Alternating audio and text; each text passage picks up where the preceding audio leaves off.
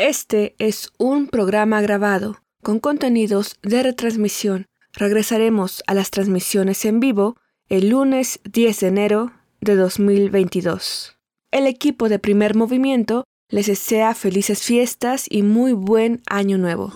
Radio UNAM presenta Primer Movimiento. El mundo desde la universidad.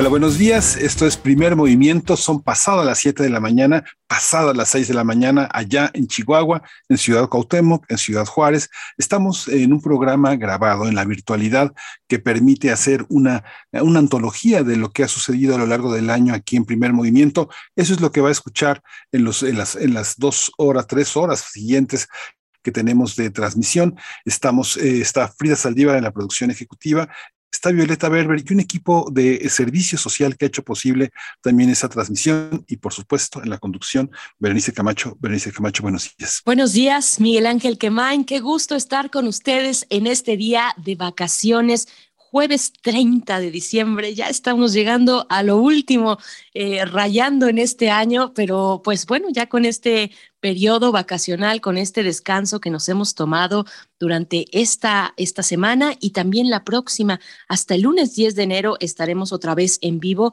pero aún así le seguimos acompañando en su descanso con este diseño eh, exprofeso que ha realizado Frida Saldívar, nuestra productora en primer movimiento. Ha seleccionado pues una serie de charlas que finalmente son, eh, dan cuenta y son testimonio de lo, de lo importante que ha ocurrido durante este año 2021 y es lo que hemos estado presentando para ustedes en esta semana y que también ocurrirá la próxima semana. Así es que, bueno, bienvenidos, bienvenidas a Primer Movimiento. Vamos a iniciar conversando una, una conversación muy interesante hasta dónde, cuáles son eh, los alcances, pues, de la investigación, eh, de las investigaciones históricas respecto a nuestro pasado, a, a, nuestro pasado mesoamericano, pues una de esas de esos ejemplos es el videojuego Yaupan, eh, un, videojuego que se basa en el lienzo, en una buena parte del proyecto de reconstrucción digital del lienzo de Tlaxcala, eh, realizado entre otras instancias por el Instituto de Investigaciones Históricas de la UNAM. Este videojuego pues eh, está ya disponible y, y estaremos conversando sobre los detalles con Paola Morán, ella es secretaria técnica de vinculación en la Coordinación de Difusión Cultural de la UNAM y también con Margarita Kosic, eh, arqueóloga, maestra, candidata a doctora en estudios mesoamericanos por la UNAM, quien forma parte de este proyecto de reconstrucción digital del lienzo de Tlaxcala, Miguel Ángel. Sí, un trabajo muy, muy interesante que forma parte del programa 500. Así que, bueno, vale muchísimo la pena que se quede y que escuche nuevamente. Si ya lo escuchó, vale la pena volver a escuchar este, esta, esta intervención. Vamos a tener también la sección de singularidades tecnológicas y TICs y la entrada en vigor de, eh, de la ley para la transparencia, prevención y combate de las prácticas indebidas en materia de contratación de publicidad. Fue una, una ley que se publicó el año este año, el 3 de junio, en el Diario Oficial de la Federación y que entró en vigor apenas el primero de septiembre.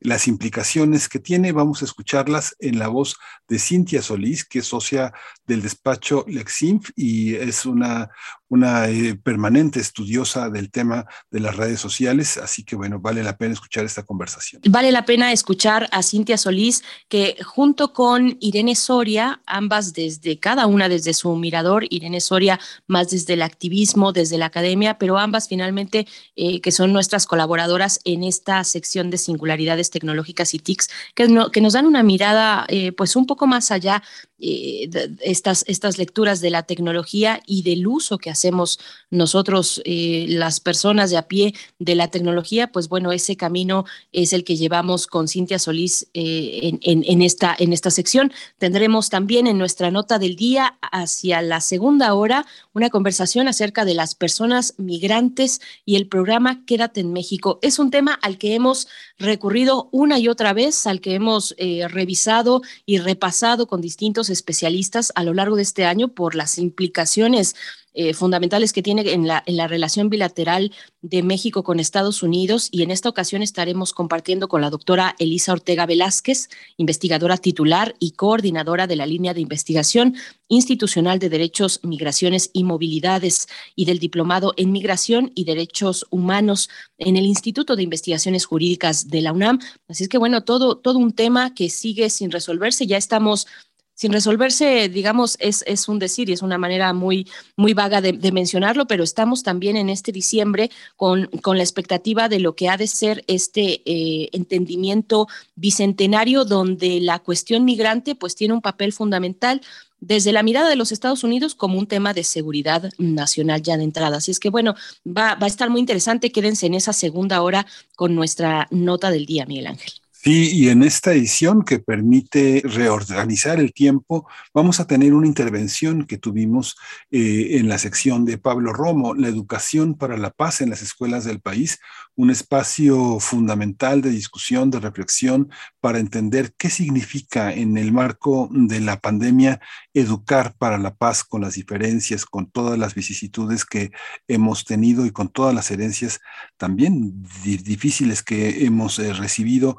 del bullying, del maltrato, de la discriminación, del bilingüismo, en fin, toda una problemática que esta mañana trae Pablo Romo a la mesa. Seguimos, seguimos con nuestros contenidos de jueves porque a pesar de que tenemos esta posibilidad, esta plasticidad de poder jugar un poco con la programación, ya que estamos en un programa grabado, en una emisión grabada, pues seguimos teniendo la poesía necesaria que llegará en la tercera hora de transmisión de este espacio y también los mundos posibles, Miguel Ángel justamente Alberto Betancourt en Los Mundos Posibles toca el tema de Afganistán, la belleza contra la barbarie, es lo que eh, titula Alberto Betancourt como su colaboración, justamente un momento que un año, un año histórico para Afganistán, un año histórico para toda esa región del planeta que tenía la bota de los Estados Unidos encima y que la partida de las tropas ha marcado un reinicio de muchas cosas en ese, en ese admirable, en esa admirable sociedad afgana. Y cerraremos este jueves con Biosfera en Equilibrio. La doctora Clementina Equigua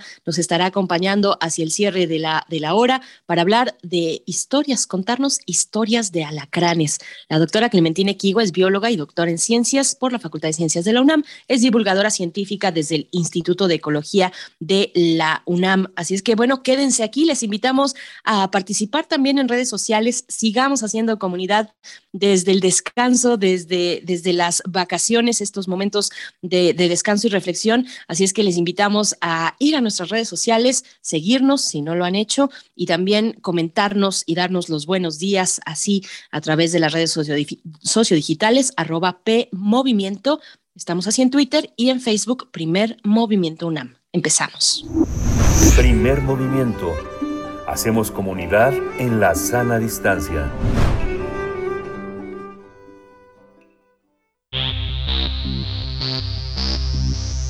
De festivales, ferias y más.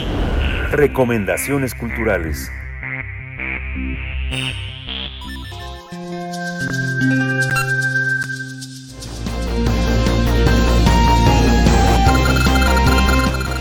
Yaopan, Yaopan es un videojuego con una historia que tomará a muchos por sorpresa, pues pocas veces se muestra la visión de los pueblos originarios, de los pueblos indígenas mesoamericanos vencedores en la historia de la conquista de México Tenochtitlan. El videojuego busca resaltar la participación de las mujeres indígenas tanto como intérpretes y líderes al momento de la conquista y los pueblos oprimidos bajo el yugo del imperio mexica. Uno de los pueblos que resaltan es el Tlaxcalteca, que terminó aliado con Hernán Cortés para derribar al imperio local en 1521. Durante ocho niveles en este juego no solo conocerás la alianza entre tlaxcaltecas y españoles, sino su camino y el papel que tuvieron en la derrota de la Gran Tenochtitlan, pasando por capítulos como la matanza de Cholula y la Noche Triste y la toma final de la urbe junto, a Tlatelolco en aquel año 1521. El videojuego aborda eh, estos episodios a partir de los estudios históricos sobre un lienzo, sobre, sobre lienzo de Tlaxcala del siglo XVI que plasma en 87 dibujos las batallas de la conquista desde la perspectiva vencedora de los tlaxcaltecas. Yaupan permite elegir entre dos personajes, una princesa o un guerrero. Para pelear en principio contra seres extraños, haciendo referencia a los soldados europeos. Además de reconstruir la vida de los pueblos originarios, de los pueblos indígenas, se desarrolla en medio de volcanes, ríos, templos, flora y fauna, ya que fueron eh, escenario de esta historia, por supuesto. La aplicación estará disponible para teléfonos celulares y también para computadoras, si no tengo mal entendido. El equipo de la UNAM que desarrolló Yaupan estuvo compuesto por historiadores, programadores, que buscaron transformar la idea de traidor que pesa sobre el pueblo tlaxcalteca, porque en realidad constituida, constituía una nación independiente, un pueblo independiente que era enfrentado con el imperio mexica. Así es que bueno, vamos a conversar esta mañana sobre Yaopan, este videojuego basado en el lienzo de Tlaxcala que impulsa, se impulsa desde Cultura UNAM y para ese propósito nos acompaña, mm, todavía no tenemos a nuestra segunda invitada, Vaya, estamos eh, en presencia en este momento de Margarita Kosic, eh, a quien presento en este momento, arqueóloga, maestra y candidata a doctora en estudios mesoamericanos por la UNAM.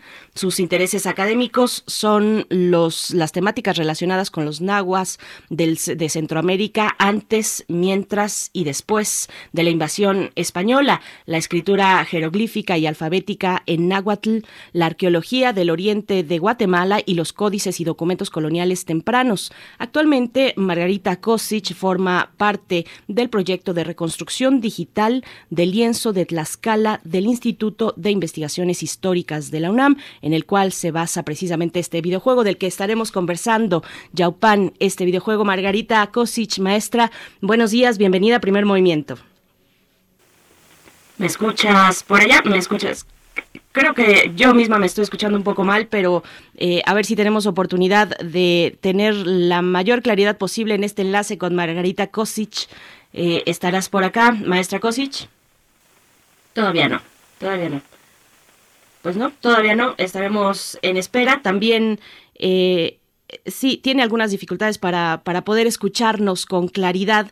Pues bueno, este videojuego que les voy adelantando se presentará el próximo 23 de septiembre como parte de los eventos del programa México 500. También habrá un conversatorio al respecto eh, y precisamente sería el día de hoy jueves 26 de agosto a las 6.30 de la tarde en eh, el canal de YouTube del Centro Cultural España, otra de las instancias pues que ha colaborado en la realización de este de esta entrega de este videojuego y pues vamos a intentar a ver eh, si como dicen los pequeños, Lobo, ¿estás ahí?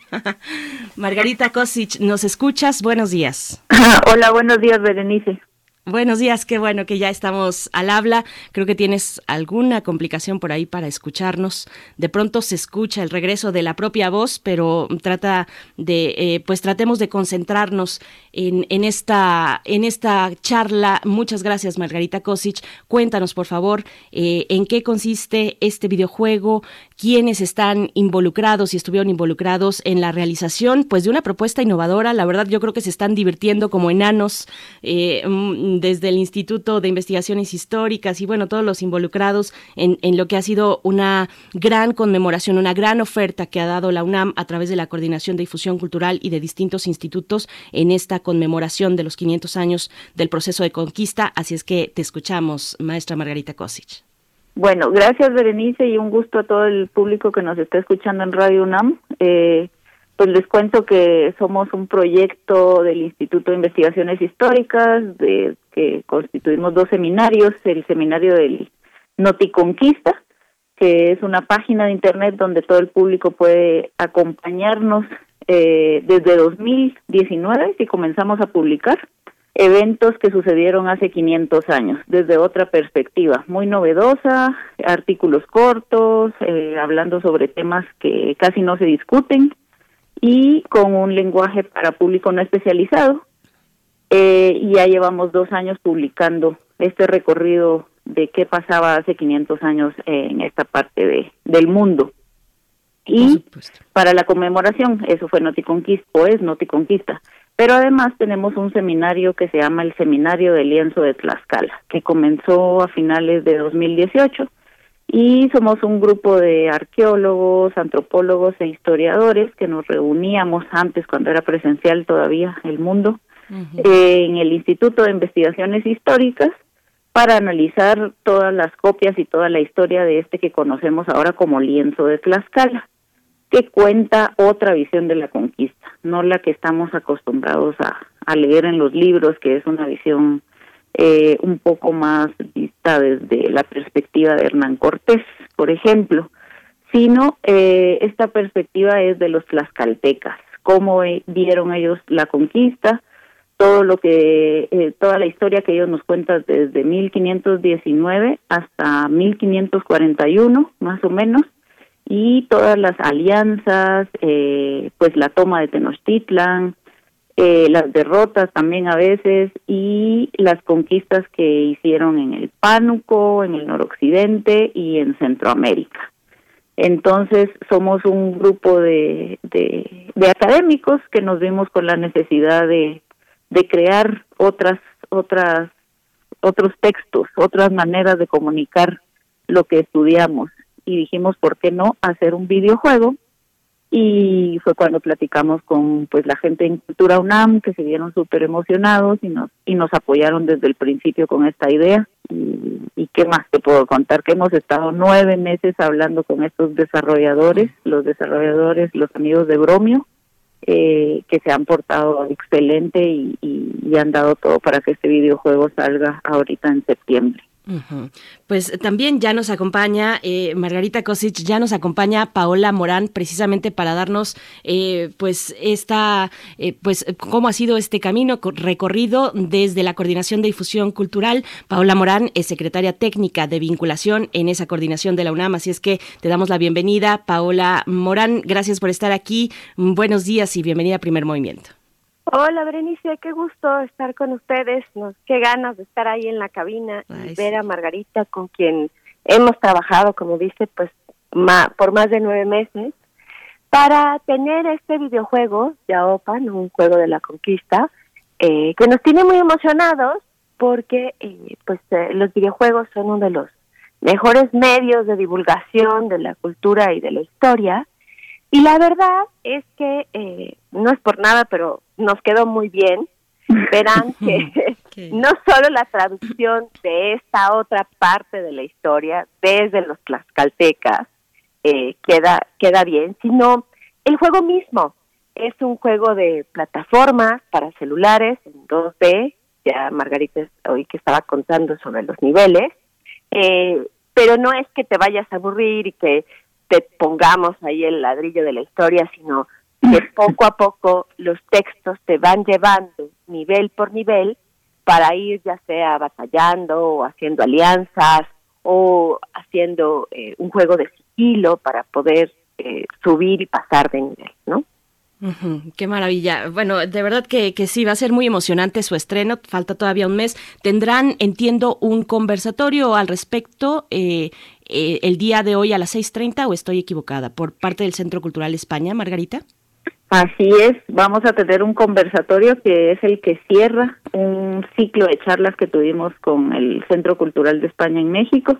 Comenzamos al principio de mes, cada jueves nos juntamos a platicar sobre los temas que hemos tomado como piedra medular en, en Noticonquista, que son la presencia de las mujeres en la conquista, eh, los indígenas conquistadores, que, que también todos estos grupos de indígenas eh, mesoamericanos se unen a este gran ejército aliado y, y son conquistadores y, los documentos del siglo XVI, ellos se autodefinen conquistadores y conquistadoras, que es muy interesante y es algo que queremos reflejar también en el videojuego.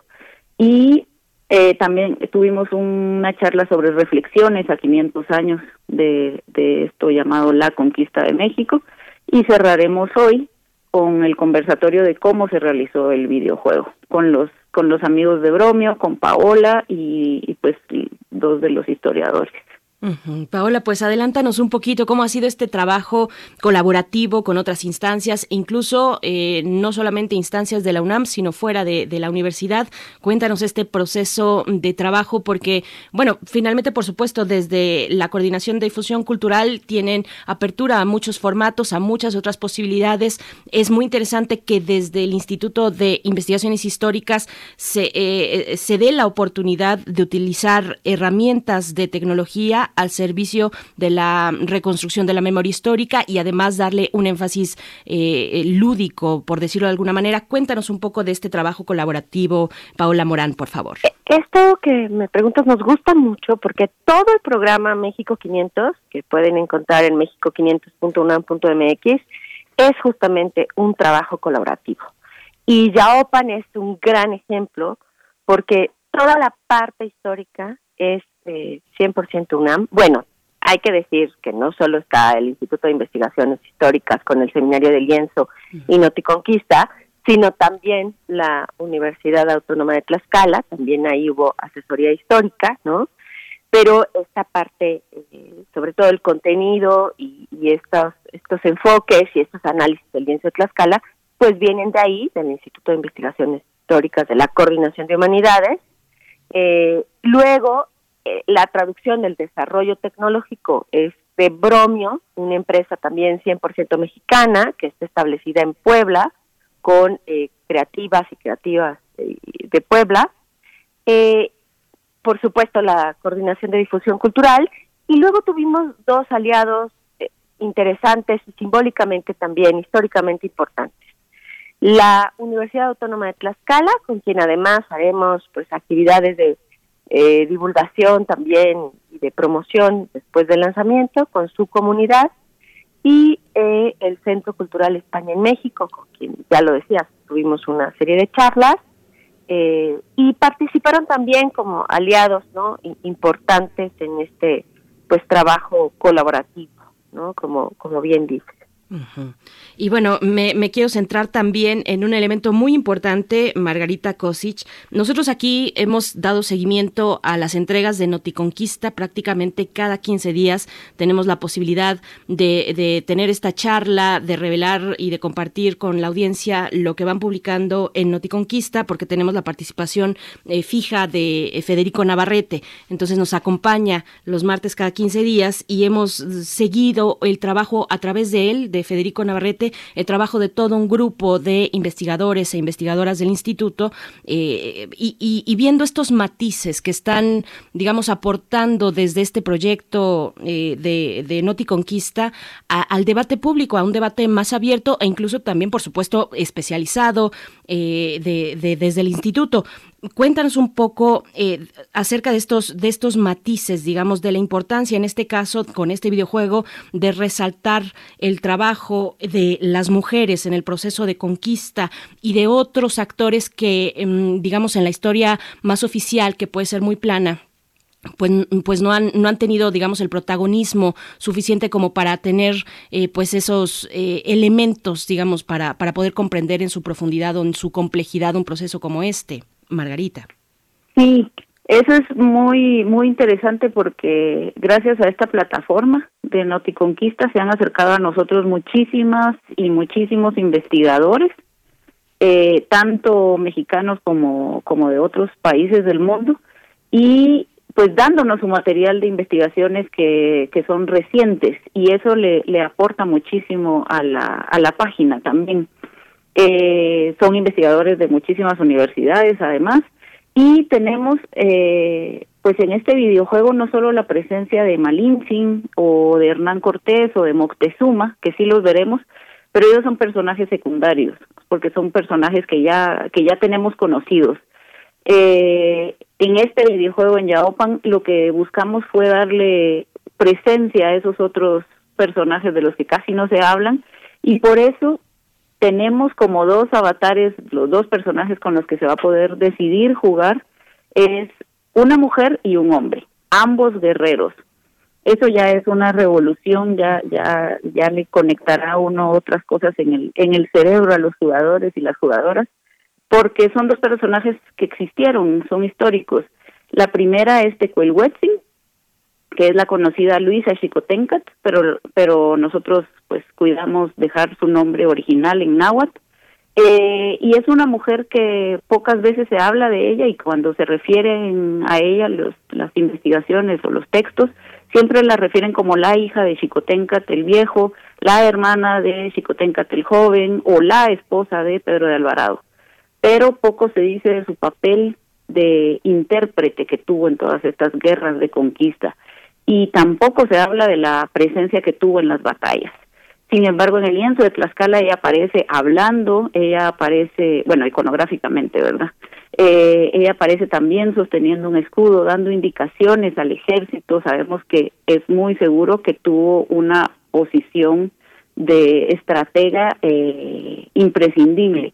Y junto a ella, otras mujeres de las que casi no se hablan, pero la, la vamos a utilizar a ella como el, la personaje que se puede seleccionar. Y el otro personaje que con el que se puede con el que puedes jugar es eh, que es un capitán del ejército tlaxcalteca. Y también dentro del juego ya cuando vas recorriendo los niveles te vas a encontrar a otras personas a otros personajes como Matzatzin que es un indígena conquistador que conquistó la Mixteca y hay muchísimos personajes nuevos que, como dice Paola, no vamos a dar toda la cátedra dentro del, del videojuego, pero vamos a sembrar estas semillas de duda para que la gente se ponga a, se cuestione lo que todos conocíamos hasta el momento de lo que era de la llamada conquista de México. Y entonces puedan buscar otras, otras fuentes y abrir este, este pensamiento y, ver que a 500 años habían muchos indígenas conquistadores en ese momento, que es una historia de, de migración, la, la, la, presencia de las mujeres, los diferentes ambientes en el videojuego, vamos a estar transcurriendo tantos lugares geográficos que vamos a poder diferenciar la geografía y le estamos dando voces a, a personajes dejados de lado. Precisamente, y, quiero preguntar a Paola Morán cómo ha sido, digamos, si tuviéramos que verlo de manera panorámica desde la Coordinación de Difusión Cultural, cómo ha sido este acercamiento, esta oportunidad de rescatar la diversidad de voces de distintos actores que, que tuvieron lugar en esos eventos históricos, eh, pero, pero digamos, por supuesto en este juego, pero en general, en lo que tiene que ver con México 500, ¿cómo ha sido este aprendizaje, Paola Morán, para, para los que están involucrados desde la Coordinación de Difusión Cultural? Pues ha sido un aprendizaje muy rico, eh, Berenice, porque realmente el programa México 500 pues rescata el espíritu mismo de la universidad, que es la pluralidad. Entonces, en este riquísimo y vasto programa que hemos organizado desde diversas trincheras, áreas y dependencias universitarias, eh, se ve esa diversidad de enfoques, de perspectivas, de personajes eh, y de contar otras historias también, ¿no? De complejizar este acontecimiento, este proceso histórico que parece que a 500 años nos, nos sigue doliendo y que pues no hay que quedarse en la superficie, ¿no? En esta pues, visión a veces monolítica sino ir más allá y eso queremos que se despierte con este videojuego, la curiosidad para ir más, más allá.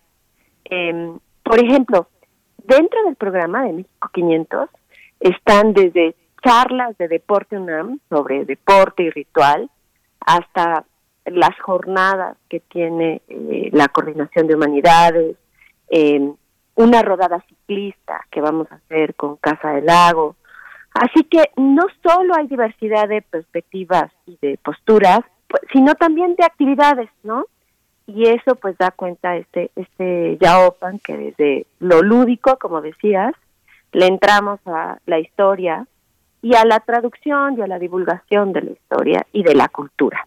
Es una, un producto, una actividad que hemos trabajado sobre todo para nuestra comunidad universitaria estamos pensando en nuestras, en nuestros, en nuestras estudiantes, pero también en el público general. Así que a partir del 23 de septiembre van a poder descargarlo eh, de nuestra página web, por supuesto, mexico500.unam.mx, eh, que los van a llevar a las plataformas de Apple Store y Play Store y desde ahí la descarga será pues de libre acceso, ¿no? Entonces, para nuestra comunidad estudiantil en primerísimo lugar, pero para el público y para los los jóvenes y las jóvenes de México y bueno pues de todo el planeta porque es este eh, descarga mundial. Qué interesante, ¿verdad? Que, que, va a estar muy bueno eh, eh, poder pues correr este, este videojuego que hay que decirlo, se basa, y como ya lo han comentado nuestras invitadas, se basa en el lienzo de, Tlaxcala, en el que actualmente Margarita Kosic eh, formas parte del proyecto de reconstrucción digital. Cuéntanos ya para ir cerrando un poco de, de, ese proyecto, de cómo la tecnología, las herramientas tecnológicas, pues se ponen precisamente al servicio de la reconstrucción de la memoria histórica. Cuéntanos qué, qué significa este proyecto, en qué punto va, hacia dónde llegará, eh, los detalles del mismo. Margarita Kosic, por favor. Bueno, el, seminario es un seminario que comenzó a finales de 2018, eh, liderado por Federico Navarrete, lo coordinamos Antonio Jaramillo y yo, y tenemos a 15, alrededor de 15 y 12 estudiantes de arqueología, antropología e historia. Eh, son estudiantes en su mayoría de la UNAM, pero también tenemos estudiantes de la de la UAM, eh, Iztapalapa, y eh, es increíble porque cada uno llevaba un enfoque diferente de, de cómo quería acercarse a su tema de investigación. Y pues tener esa diversidad de vistas y diversidad de enfoques y, y, de y de lugares de estudio porque tenemos gente que trabaja la mixteca gente que trabaja eh, los chalcas diferentes indígenas conquistadores de diferentes regiones eso nos ha ayudado a entender el lienzo de otra de otras maneras y también lo que nos ha ayudado que, hacemos en el seminario es comparar las diferentes versiones que se dieron durante el tiempo de este lienzo de Tlaxcala, porque hay una versión del siglo XVI, una del siglo XVIII, otra del siglo XIX, eh, y las hemos comparado para ver también quiénes fueron los autores o autoras de estos documentos, y eso nos ha servido para eh, darle vida a este videojuego. Pero además, antes de, del videojuego, Hicimos una página web donde están todas nuestras investigaciones. Eh, que ustedes pueden revisar, que la página es muy muy fácil, lienzodetlaxcala.com. Dentro de poco ya ya nos abrazará la UNAM también con esta página. Por el momento, pues es un blog y ahí van a poder ver y encontrar material también didáctico sobre el lienzo de Tlaxcala. Quiénes son los personajes, cómo es la escritura jeroglífica, cómo se vestían las mujeres. Eh... Paola Moral, por favor. Pues mira, Berenice, toda la actividad está en la página web que construimos con DGTIC, mexico500.unam.mx. Ahí, mes con mes, verán todas las actividades que tenemos. Está todas las actividades, por supuesto, de los 500 y también de los 200. El catálogo eh, digital que hizo Libros, Libros UNAM con todas las publicaciones que están saliendo sobre el tema. Eh, y entonces desde ahí, desde mexico500.unam.mx, pueden ir ya sea a Noticonquista y, y podrán bajar eh, el videojuego a partir del 23 de septiembre eh, y enterarse de los detalles de la rodada que más bien estamos organizando con Casa del Lago mm. y está prevista para octubre. Ah, con Casa del Lago, fabuloso. Sí, esperando también pues que el semáforo sanitario, que las condiciones sanitarias sean más benignas, ¿no? Y poder organizar algo presencial. Entonces. Perfecto, pues estaremos atentos y atentas, Paola Morán, a todos estos eventos y ojalá que sí, con, cuidado, poco a poco, podamos eh, tener con sana distancia alguna actividad eh, presencial. Las rodadas pues son eh, magníficas para esto porque nos permiten esa sana distancia, estar por supuesto al aire libre y, y bueno, agradecemos esta charla. Ya no pudimos contactar con Margarita Kosic, pero bueno, le mandamos nuestros saludos y estaremos atentos a este conversatorio el día de hoy a las 6.30 de la tarde. Eh, entiendo que es en el Centro Cultural España México, en su canal de YouTube, pero los detalles están en mexico500.unam.mx, como ya nos has comentado. Muchas gracias, Paola Morán, secretaria técnica de vinculación en la Coordinación de Difusión Cultural de la UNAM. Enhorabuena por todo el trabajo estupendo que han realizado. Muchas gracias. Gracias a ustedes, un gusto conversar siempre con la audiencia. Primer movimiento Hacemos comunidad con tus postales sonoras. Envíalas a primermovimientounam.gmail.com Seguimos aquí en primer movimiento. Recuerden que por periodo vacacional este es un programa grabado y les ponemos a su disposición esta música que hemos seleccionado que podrán escuchar también en las listas de Spotify.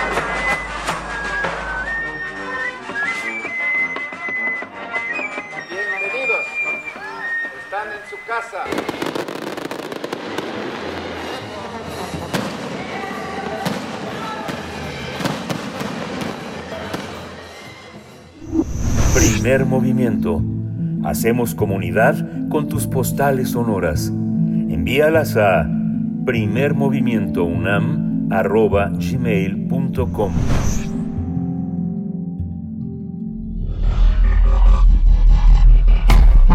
Singularidades tecnológicas y TICs.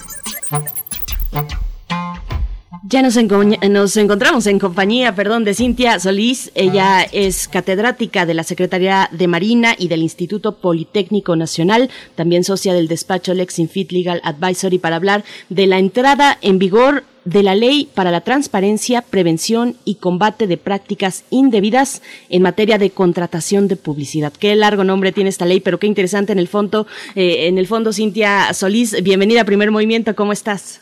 Querida Berenice, muy buenos días. Pues muy bien, aquí este, empezando la semana con todo. Eso, eso, qué bien. Este, bueno, nos trae la entrada en vigor de esta ley. Cuéntanos, por favor, eh, de qué se trata, cuáles son sus contenidos e iremos ya avanzando sobre los mismos en esta charla. Exactamente, pues muy bien, Berenice, Miguel Ángel, muy buenos días. Hola, buenos Que no se cumpla y estamos exactamente a dos días de que entre esta ley en vigor, que como ya dijiste, el nombre es larguísimo, sí. que eh, pues ya eh, el primero de septiembre este, esto se publicó el 3 de junio de 2021 y ya pasaron los 90 días reglamentarios y entra en vigor el, el, 1 de septiembre. ¿En qué consiste? Básicamente, como su nombre lo, lo deja un poco ver, y ahorita voy a explicar por qué un poco, eh, se trata de regular las relaciones jurídicas que se dan entre agencias, los medios de comunicación y los anunciantes, y transparentar eh, justamente la relación directa entre los medios de comunicación y los anunciantes. Es decir, que ahora las agencias pues sí van a poder seguir haciendo la planeación de toda la campaña publicitaria, pero ya no van a poder ser intermediarios para la contratación ya final del espacio publicitario, ¿no? Básicamente es, es lo que pretende. Una ley como esta, Cintia, este, realmente eh, eh, frena la capacidad, digamos, corporativa de las agencias como representantes de grupos eh, políticos, en realidad más que económicos, frente a la publicidad que el propio régimen regula, ¿no? Exacto, porque pues al final del día esta ley le va a aplicar tanto a particulares como a gobiernos, ¿no? Y una de las cosas que comentas justamente viene a, dentro de la exposición de motivos, de lo que se está buscando también es frenar, como tú dices, esta, prácticas extrañas que tenían, no digo que todas, pero algunas agencias publicitarias y vender eh, espacios publicitarios a sobreprecios, sobre todo eso pasaba mucho con gobierno, ¿no? ¿Qué desafíos implica, pues, para los ahora directamente involucrados sin esta eh, figura, digamos, de intermediario, tal vez, de las agencias? ¿Qué, ¿Qué retos trae para los medios y para los anunciantes? Pues la verdad es que eh, efectivamente para los tres, digamos, eh, agentes implicados, para tres sujetos obligados implicados, tiene diferentes eh, retos, ¿no? En este caso, las agencias publicitarias pues tienen muchísimo miedo de decir, híjole, ¿y qué pasa con todos aquellos espacios que yo ya precontraté previa a la entrada en vigor de esta norma? ¿Cómo le voy a hacer para colocarlos? ¿Qué sucede con aquellas, pues sí, vamos a decirlo, ¿no? De repente algunas comisiones que se tenían, etcétera por el lado de los anunciantes también va a ser una carga administrativa importante porque ya no van a poder delegar todo el proceso, ¿no? Eh, digamos, de diseño, implementación de las campañas de publicidad a las agencias. Ahora van a tener también que ver contratos directamente con los medios, empezar a negociar, etcétera. Y pues, este, para los medios también, eventualmente va a significar a lo mejor en lo que en lo que se alinean y se ponen de acuerdo y demás va, a significar pues a lo mejor una una reducción en sus ingresos este porque obviamente pues va a ser mucho más trámite no burocrático. Además algo muy importante aquí que tiene esta ley que que tiene a muchos preocupados es el hecho de hablar ya por primera vez de darle esta característica de medio de comunicación a lo que a lo, a lo que se hace en internet. Es decir porque no solamente estamos hablando de personas morales sino también se habla de personas físicas que difundan espacios publicitarios a través de Internet. Lo que significa que en, este, en esta definición podrían entrar youtubers, bloggers e influencers. Sí, es muy fuerte porque finalmente también hay una parte de Cintia que tiene tiene que ver con, eh, si uno ve, por ejemplo, las, lo que considera Forbes o expansión como las empresas más fuertes en el mercado, muchas de ellas son muy tradicionales en la, en la manera de asignar la publicidad, otras son auténticamente devotas de la religión del marketing, pero entre lo viejo y lo, y lo, y lo nuevo siempre está lo político, apoyar a grupos que este, privilegian ciertas prácticas, por ejemplo, este, grupos que son muy conservadores, que se oponen al aborto, que se oponen al, crecimiento de las demandas de mujeres, a, a, las demandas también al interior de las empresas sobre mejores prestaciones. Hay todo este, todo eso está en juego, que justamente han sido prácticamente los cuestionamientos de los gastos de comunicación del gobierno federal, ¿es así? Entre otras cosas, sí, totalmente. Ahora, esto, e, esta, digamos, esta nueva ley, eh, que a muchos tomó por sorpresa, porque la verdad incluso eh, eh, grupos gremiales de agencias publicitarias y de medios no la tenían en el radar, también obedece a una tendencia que vemos a nivel internacional, donde países como Francia, como Reino Unido, como Estados Unidos, y ahora probablemente España, que está discutiendo también algunas reformas a la ley, están buscando justamente que se transparenten muchas de las campañas publicitarias y sobre todo aquellas que se difunden en Internet, ¿no? Porque de repente vemos por ahí, este, sí nos dice que ese mensaje eh, es publicidad, pero realmente como, como usuarios finales o como personas que recibimos esa publicidad no sabemos realmente quién le está pagando, ¿no? Entonces, de alguna manera, pues también nos puede servir para, para ver exactamente, como dices, quién está publicitando de repente estos mensajes que comentas, Miguel Ángel, y que dices, mmm, ¿quién está realmente detrás de toda esta campaña? Yo creo que eh, también va por ahí mucho en este sentido. Esta, esta cuestión controversial que comentaba Cintia Solís, bloggers, youtubers, prácticamente pues una buena parte de los usuarios y de los que generan contenidos en Internet pues tendrán que gestionarse sus propios acuerdos, según entiendo lo que nos estás comentando, eh, eh, con sus anunciantes. Y no debe ser cosa sencilla ponerse a tono con estas cuestiones de contratos y demás. ¿Qué, qué, ¿Cómo ves ese camino? ¿Qué responsabilidades hay para quienes incumplen? ¿Qué periodo, digamos, de periodo de gracia hay para ponerse a tono precisamente con estas, con estos elementos nuevos? Claro que sí. Bueno, pues efectivamente ahorita los influencers deben estar preocupados porque no solamente es un tema contractual, sino también fiscal. Queremos creer que los influencers ya estaban este, en orden, declarando todo perfecto, pero ahora estas agencias van a, van a ser como eh, bajo la figura de mandato, a lo mejor los van a poder presentar, pero la contratación ya va a tener que ser directa entre el anunciante, pensemos en una tienda departamental o en una marca deportiva, y el influencer. Lo cual también pues le va, le va a significar que este influencer tenga algún tipo de asesoría legal y, bueno, eh, podría pensarse que se está matando la gallina de los huevos de oro. Curiosamente, en México es donde este impacto de los influencers ha reducido a nivel internacional. No sabemos exactamente por qué, si es porque ya no nos eh, compramos tan fácil este argumento de la publicidad orgánica o qué es realmente lo que está pasando, pero eh, curiosamente en los últimos meses se ha visto que se ha reducido el impacto que tienen los influencers. Ahora, eh, las multas pueden ser hasta por el 4% de los ingresos en este caso. Eh, no se habla si son ingresos mensuales, ingresos por la campaña, ingresos anuales, solamente dice la ley por los ingresos y se puede duplicar el 8% en caso de haber un, tipo de reincidencia. La noticia, eh, ahorita que hablabas de los plazos de gracia, eh, que a lo mejor le va a caer un poco eh, pues de peso a muchas personas que no la tienen en el radar, es que ya no hay plazo de gracia. Mm. O sea, todos los contratos a partir del primero de septiembre van a tener que estar súper alineados con esta normativa so pena de que sean denunciados y que pues este inicie una investigación en este caso por la Comisión Federal de Competencia Económica y se les sancione. Muchas empresas mexicanas, Cintia, son, este, bueno, no mexicanas, perdón, extranjeras, contratan agencias mexicanas porque su alcance no incluye esa, esa, esa operación de la, de la contrato de publicidad o la difusión de ideas. Eso también generará una alineación también de las eh, empresas transnacionales que operan con, este, con servicios y nada más de marketing en México. Esto va a ser también una, un aspecto fuerte, ¿no? Pues sí, o sea, si la agencia es internacional, o sea, esta ley le va a aplicar a, a, las agencias en cualquier lugar del mundo que se encuentren, ¿no? Siempre y cuando el, el anunciante tenga residencia en México y el anuncio este, sea difundido en territorio nacional, ¿no? A lo mejor eventualmente lo que van a hacer algunas transnacionales es, eh, si no tienen residencia en México, pues hacer la contratación eh, en el extranjero y entonces en ese sentido se van a a de alguna manera tratar de evadir de la aplicación de la ley.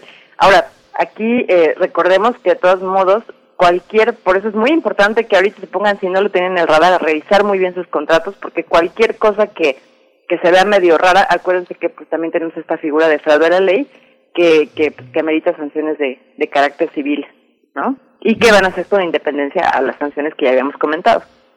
Bien, pues Cintia, por último, por mi parte al menos, eh, ¿cómo, ¿cómo le hace un youtuber, un blogger o una persona que está ahí haciendo uso de esta manera, este tipo de uso del entorno digital para ponerse al corriente? Esta ley viene acompañada de una especie de orientación, hay eh, información accesible, que es también eh, parte del acceso a la información, que sea asequible, accesible, que sea comprensible para quienes estarán sujetos ahora a esta nueva ley.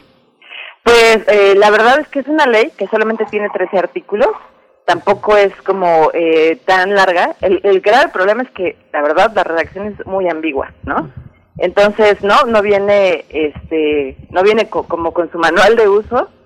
Se tendrán que ah, acercar directamente o, o, alinear, digamos, con los contratos que les impongan los anunciantes o si no, bueno, pues tener su propio departamento legal. La agencia no sale por completo de la ecuación, salvo que ahora el contrato y la facturación va a tener que ser de manera directa, ¿no? Lo cual, bueno, pues ahora van a tener que este, lidiar con, con darse de alta en, en, la, en el sistema de proveedores, ¿no? Que, que tampoco es cosa fácil y muchos pagan a, a 90 días, ¿no? Sí, bueno, llenos de cambios. Va a ser muy muy interesante porque vamos a ver cómo se refleja en las eh, en las revistas especializadas de, de, de, las empresas. Va a ser muy muy interesante esta nueva esta nueva manera también de promover sus valores, que son una parte fundamental de estos anunciantes. Muchas gracias, Cintia Solís. Primer movimiento. Hacemos comunidad con tus postales sonoras. Envíalas a primermovimientounam arroba gmail.com. Vamos llegando ya, aterrizando al final de esta primera hora de transmisión. Este es un programa especial de vacaciones, un programa grabado también. Acabamos de tener pues conversaciones muy interesantes. Les invitamos a permanecer aquí en Radio UNAM en el 96.1 de la frecuencia modulada en el 860 de AM y también en www.radio.unam.mx. Igualmente se pueden acercar a nuestra lista de música en Spotify. Eh, Radio UNAM tiene ahí un conjunto pues de, de, selección musical eh, y es el caso también de primer movimiento. Así es que acérquense, acérquense a nuestra lista de Spotify en, eh, de Radio UNAM en Spotify. Nos despedimos también ya de la Radio Universidad de Chihuahua. Nos despedimos del 105.3 el 106.9 y el 105.7 de la frecuencia modulada en el estado de Chihuahua. Nosotros vamos a ir al corte y volvemos a primer movimiento.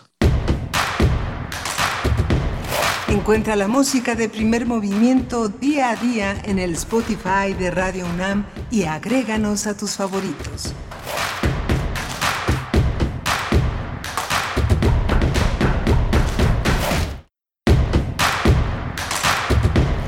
Síguenos en redes sociales. Encuéntranos en Facebook como Primer Movimiento y en Twitter como arroba PMovimiento. Hagamos comunidad.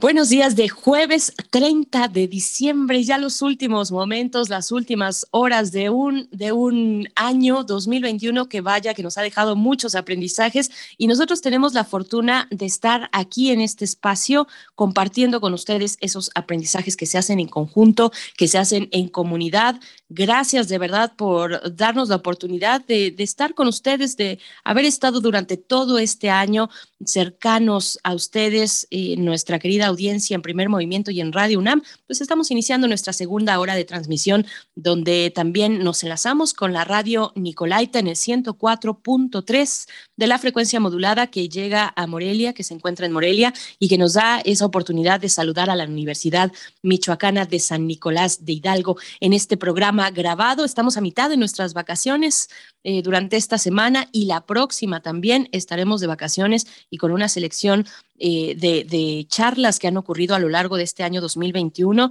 y que estamos presentando aquí eh, a, ustedes gracias a, pues, al diseño que ha realizado Frida Saldívar en la producción ejecutiva y también el resto del equipo. Miguel Ángel Quemain en los, en, la, no en los controles técnicos, Miguel Ángel Quemain en la de este espacio, querido Miguel Ángel. ¿Cómo estás? Hola, Berenice Camacho, buenos días. Pues muy, muy este, esperanzado con lo que tú dices, los aprendizajes del 2021 que son importantes. Es un año Es un año que esperamos, tenemos la esperanza cuando estamos grabando esta, este, este programa, esperamos que no se incrementen los contagios, que todo vaya a la baja y que todo promete, digamos, este, muchos cambios, muchos cambios de casa, muchos cambios de entidad.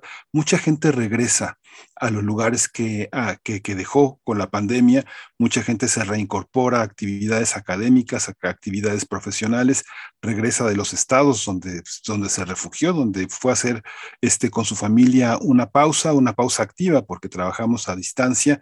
Mucha gente dejó sus departamentos, las rentas, los, los lugares y ahora vuelve, vuelve, a la, vuelve a las ciudades donde estuvo su actividad profesional.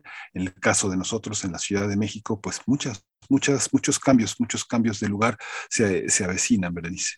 Ay, Miguel Ángel, qué importante esto que, mencionas. Bueno, para el caso de eh, las y los estudiantes en las universidades, pero claro que en esta, universidad, en, la UNAM, en la Universidad Michoacana San Nicolás de Hidalgo, donde estamos en estos momentos también, eh, pues es, es finalmente eh, es un regreso que no es nada sencillo, que implica reorganizarnos después de haber dejado eh, esos lugares eh, en las ciudades, volver a nuestros lugares de origen y ahora regresar. Es finalmente un cambio en la logística, en la reorganización del presupuesto, de muchos, del presupuesto pues personal, familiar, individual, que, implica pues una planeación, una planeación de cara a la posibilidad de volver presencialmente a las actividades. Así es que, bueno, ánimo, hay que tomarnos en serio este descanso también, porque vaya que vamos a necesitar, pues, eh, esfuerzos renovados para el siguiente año, Miguel Ángel. Sí, justamente vamos a hablar en un momento de las personas migrantes y el programa Quédate en México. La migración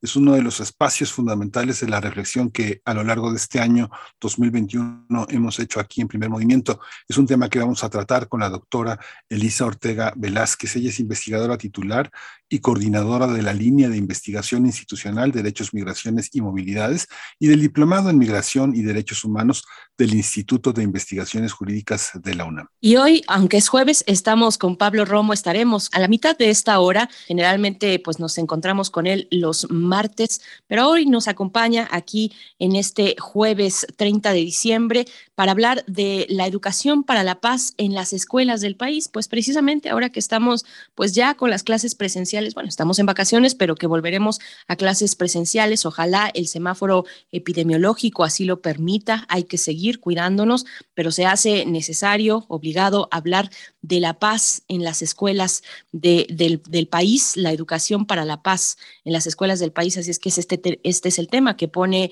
en la lista Pablo Romo, quien es miembro del Consejo Directivo de Serapaz y también profesor de la Facultad de Ciencias Políticas y Sociales de la UNAM. Así es que con estos contenidos iniciamos nuestra segunda hora, invitándoles a que se sumen en redes sociales, que aunque estamos grabados, les seguimos atendiendo y seguimos al pendiente de sus publicaciones. Si nos quieren enviar sus fotografías, alguna imagen de dónde están tomando sus vacaciones o de los platillos que están preparando ya con más tiempo, con el tiempo holgado que nos da la vacación de preparar algún platillo especial, pues cuéntenos cómo va, cómo va su agenda en estas vacaciones. Estamos en Twitter como arroba PMovimiento en Facebook como Primer Movimiento UNAM. Empezamos con nuestra segunda hora de transmisión. Este es un programa grabado y les ponemos a su disposición esta música que hemos seleccionado que podrán escuchar también en las listas de Spotify.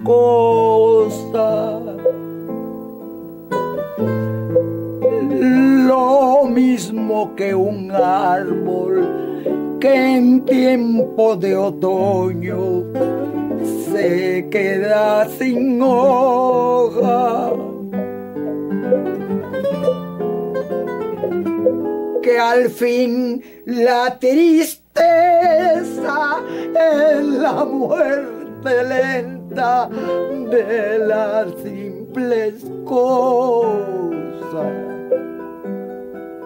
Esas cosas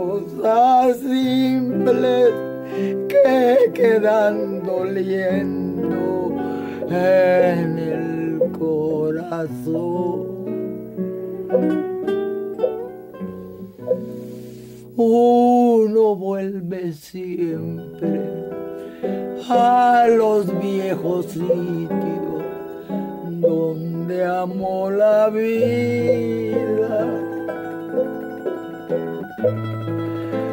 entonces parece como están de ausente las cosas queridas.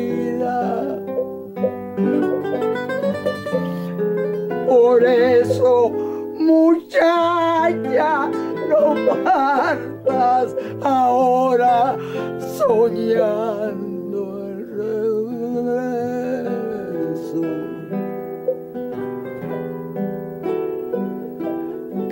El amor es simple y a las cosas simples las devora el tiempo.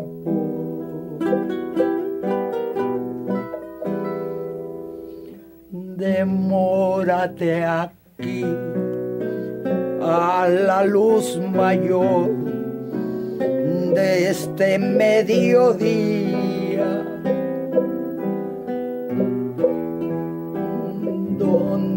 encontrarás con el pan al sol la mesa tendida. Por eso, muchacha, no partas ahora soñando el regreso.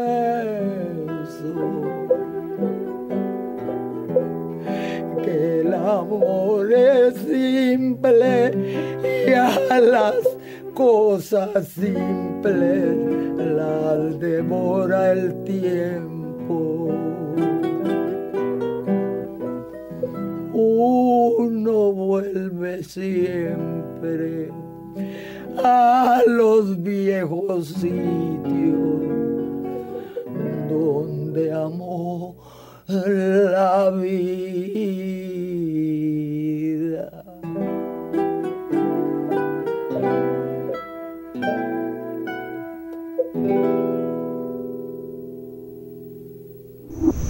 Primer movimiento. Hacemos comunidad en la sana distancia. Seguimos aquí en primer movimiento. Recuerden que por el periodo vacacional este es un programa grabado y en un momento vamos a escuchar una mini producción de Radio UNAM para ustedes. Gotas de plata. El cine en dosis homeopáticas. Con Carlos Narro. Dosis. Gotas de Plata.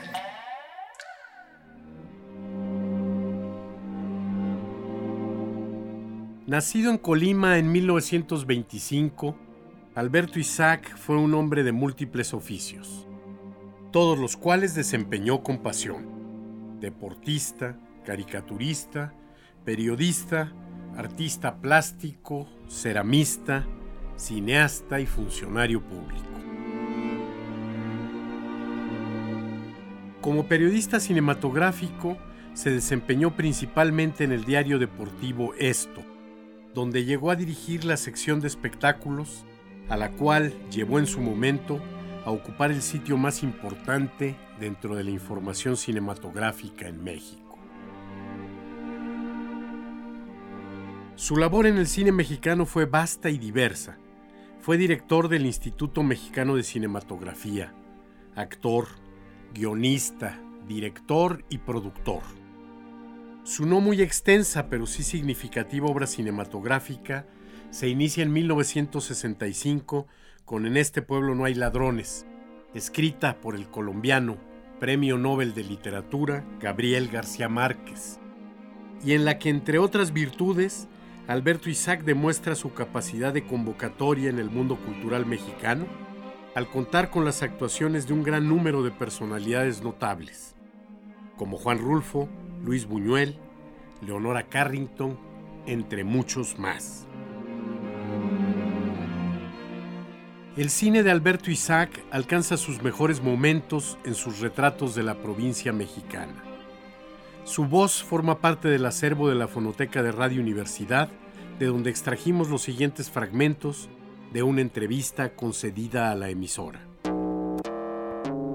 Yo creo que hay tres villanos en, el estado actual del cine, no solamente los productores. Los productores son los mayores y no lo estoy defendiendo, entiéndase eso eh, pero creo que igualmente responsables son los malos funcionarios del gobierno que han dejado que la cosa llegue a tal punto que con el dinero del pueblo se hagan eh, una producción de cine que nos avergüenza y nos desprestigia dentro y fuera del país y los trabajadores, los propios trabajadores, formando ya no sindicatos, porque no se puede llamar sindicalismo eso, sino cotos cerrados que protegen solamente la, la ineficiencia y la la mediocridad.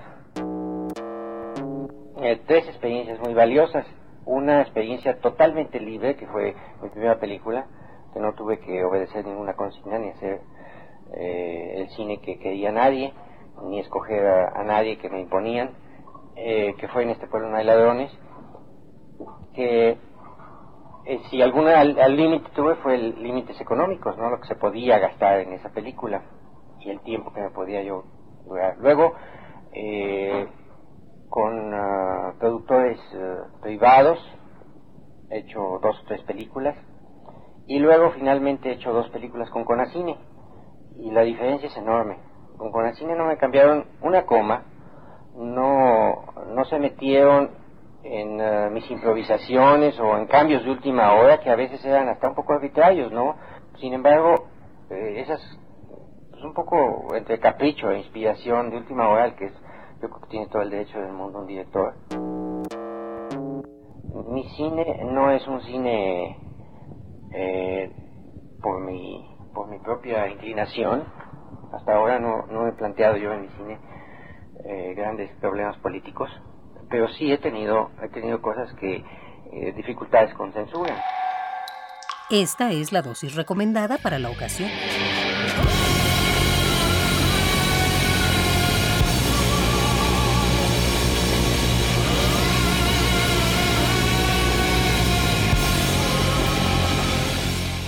Plata. Si tiene alguna molestia, acuda al cine más cercano. Primer movimiento. Hacemos comunidad en la sana distancia. Nota del día. El Supremo estadounidense de mayoría conservadora ordenó al presidente Joe Biden revivir el polémico Protocolo de Protección a Migrantes, mejor conocido como Quédate en México, que estableció su antecesor Donald Trump en enero de 2019. Recordemos que en su primer día en Casablanca, Biden suspendió las inscripciones para ese programa por el que Estados Unidos envió a más de 60 mil personas indocumentadas que cruzaron la frontera a esperar durante meses en nuestro país, en México, sus citas ante jueces migratorios. Con este programa, las personas que llegaban a la frontera norte y solicitaban asilo se vieron obligadas a esperar en México mientras recibían respuesta a la solicitud hecha en Estados Unidos. Los detractores de esta política acusa que le, acusan que le niega a la gente su derecho legal a buscar protección en Estados Unidos, obligándolos a esperar en peligrosas ciudades en el lado mexicano de la frontera. Sí, justamente en esta en ese acuerdo con el National Immigrant Justice Center, muchas personas que estuvieron bajo este programa sufrieron daños graves, incluyendo secuestros, asaltos y separación familiar. Al respecto, el presidente Andrés Manuel López Obrador señaló que se está atendiendo el problema migratorio de fondo y aseguró que siempre habrá buena relación con la nación vecina. Vamos a hacer un análisis sobre esta política migratoria reactivada en Estados Unidos que obliga a solicitantes de asilo a esperar en nuestro país la definición de sus trámites. Hoy están con nosotros la doctora Elisa Ortega Velázquez. Ella es investigadora, titular y coordinadora de la línea de investigación institucional de derechos, migraciones y movilidades y del diplomado Migración y Derechos Humanos del Instituto de Investigaciones Jurídicas de la UNAM. Bienvenida, doctora Elisa Ortega. Gracias por estar aquí con nosotros con este tema tan complejo. Hola, ¿qué tal? Muy buenos días a todo el auditorio. Buenos días, doctora Elisa Ortega. Pues empezamos esta conversación. Le preguntaría, pues, un panorama acerca de un panorama sobre los saldos que, podemos destacar de este programa Quédate en México. Bueno, pues el primer saldo me parece tendría que ser eh, la violación de derechos humanos de las personas solicitantes de asilo en Estados Unidos y eh, bueno, pues están documentadas más de 1.500 eh, violaciones eh, de derechos humanos de estas personas en el tiempo que esperaban eh, una resolución o una audiencia en Estados Unidos. Hay que recordar que este programa pues fue anunciado a finales de 2018, el 20 de diciembre expresamente, y fue a propósito de las caravanas migrantes que iniciaron en octubre de ese mismo año. ¿no? Fue la respuesta de Estados Unidos ante estas caravanas que eh, todos recordamos, no multitudinarias procedentes de, Centroamérica. Eh, cuando entra Joe Biden al poder, pues termina oficialmente eh, o da por concluido este ilegal programa, porque hay que decirlo, es un programa ilegal que viola las disposiciones en materia de asilo y refugiados que Estados Unidos tiene promulgadas tanto a nivel nacional y también en relación con las obligaciones que ha contraído eh, en relación con la Convención sobre el Estatuto de los Refugiados y su protocolo de 1967. Este programa lo termina Biden el 21 de enero, no después de un saldo de casi 70 mil personas de vuelta y que eh, especialmente en los tiempos de la pandemia, del inicio de la pandemia, tuvieron que eh, permanecer en la frontera norte de Estados Unidos en siete ciudades fronterizas eh, mexicanas peligrosas, hay que decirlo, muy peligrosas y que sufrieron pues muchísimas delitos y crímenes en, sus personas a base del, a manos del crimen organizado y que bueno pues eh, evidencian eh, pues esta guerra abierta al asilo que se entabló eh, en, Estados Unidos desde que entró Donald Trump al poder. Hay muchos mitos en torno a los a la composición mm, grupal de las poblaciones que solicitan asilo, entre ellos bueno la falta de credibilidad, piensan que están fingiendo y muchos son Muchas personas son alcanzadas por la furia, por la venganza, por el poder que tienen muchos de los grupos delictivos que están eh, insertos en nuestro país y que alcanzan a esos migrantes que les advirtieron que donde quiera que estén van a ser alcanzados por por esa por esa por ese dedo flamígero de los delincuentes. Esto cómo afecta en, términos de las políticas de seguridad en México. Eh, ¿Se les cree? ¿Se les eh, vigila? ¿Se les protege? ¿O es parte de la parte del poder que tienen los delincuentes en otras fronteras, eh, doctora?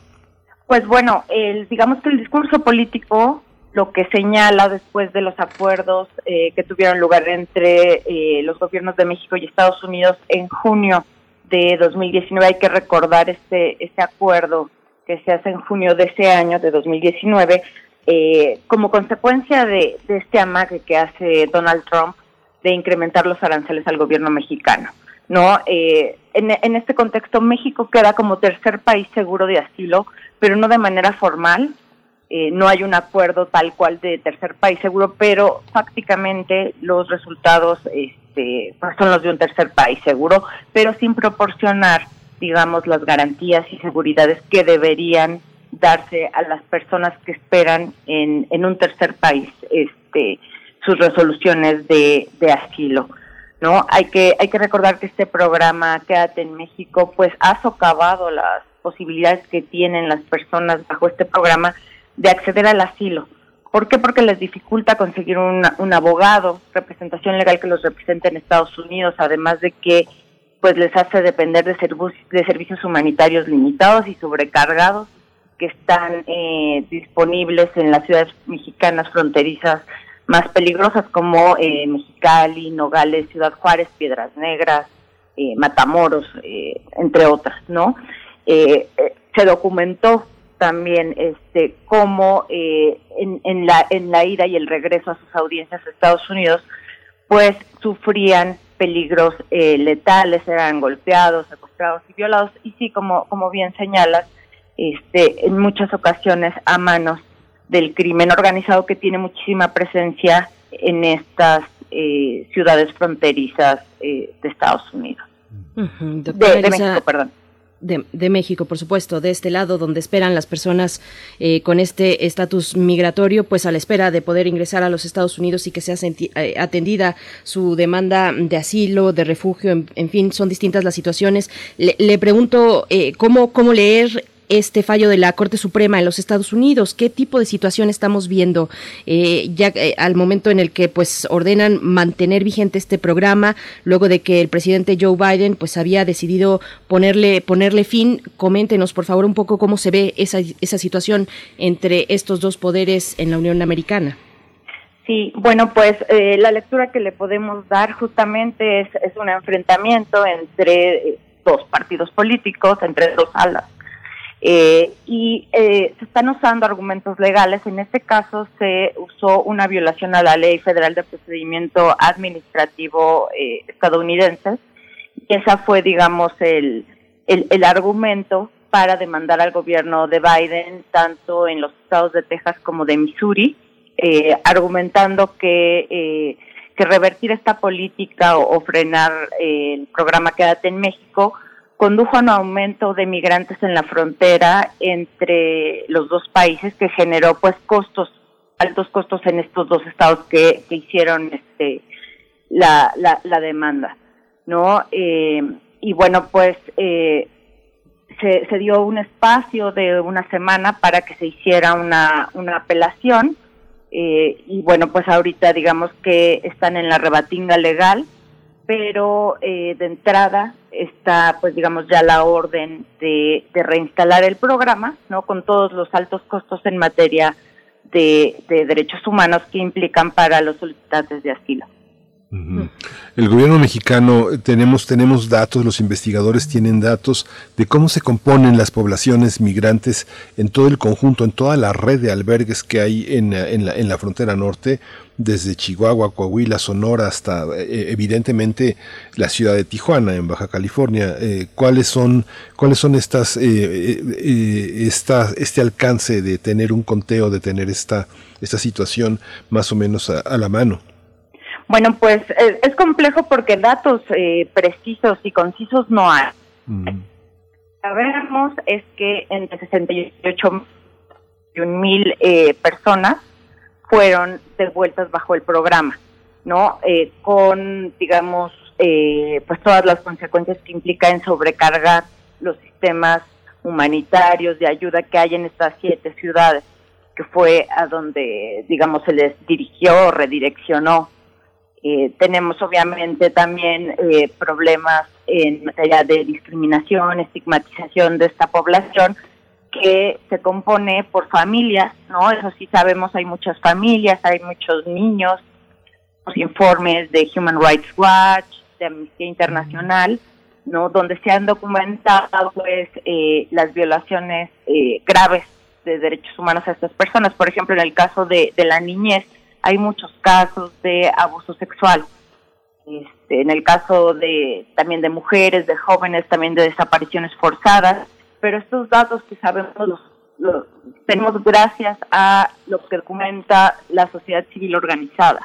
No es que los gobiernos, digamos, pongan eh, disponibles al público eh, pues estas estas informaciones. Me parece que es parte de la estrategia de mantener en la invisibilidad a, a estas poblaciones.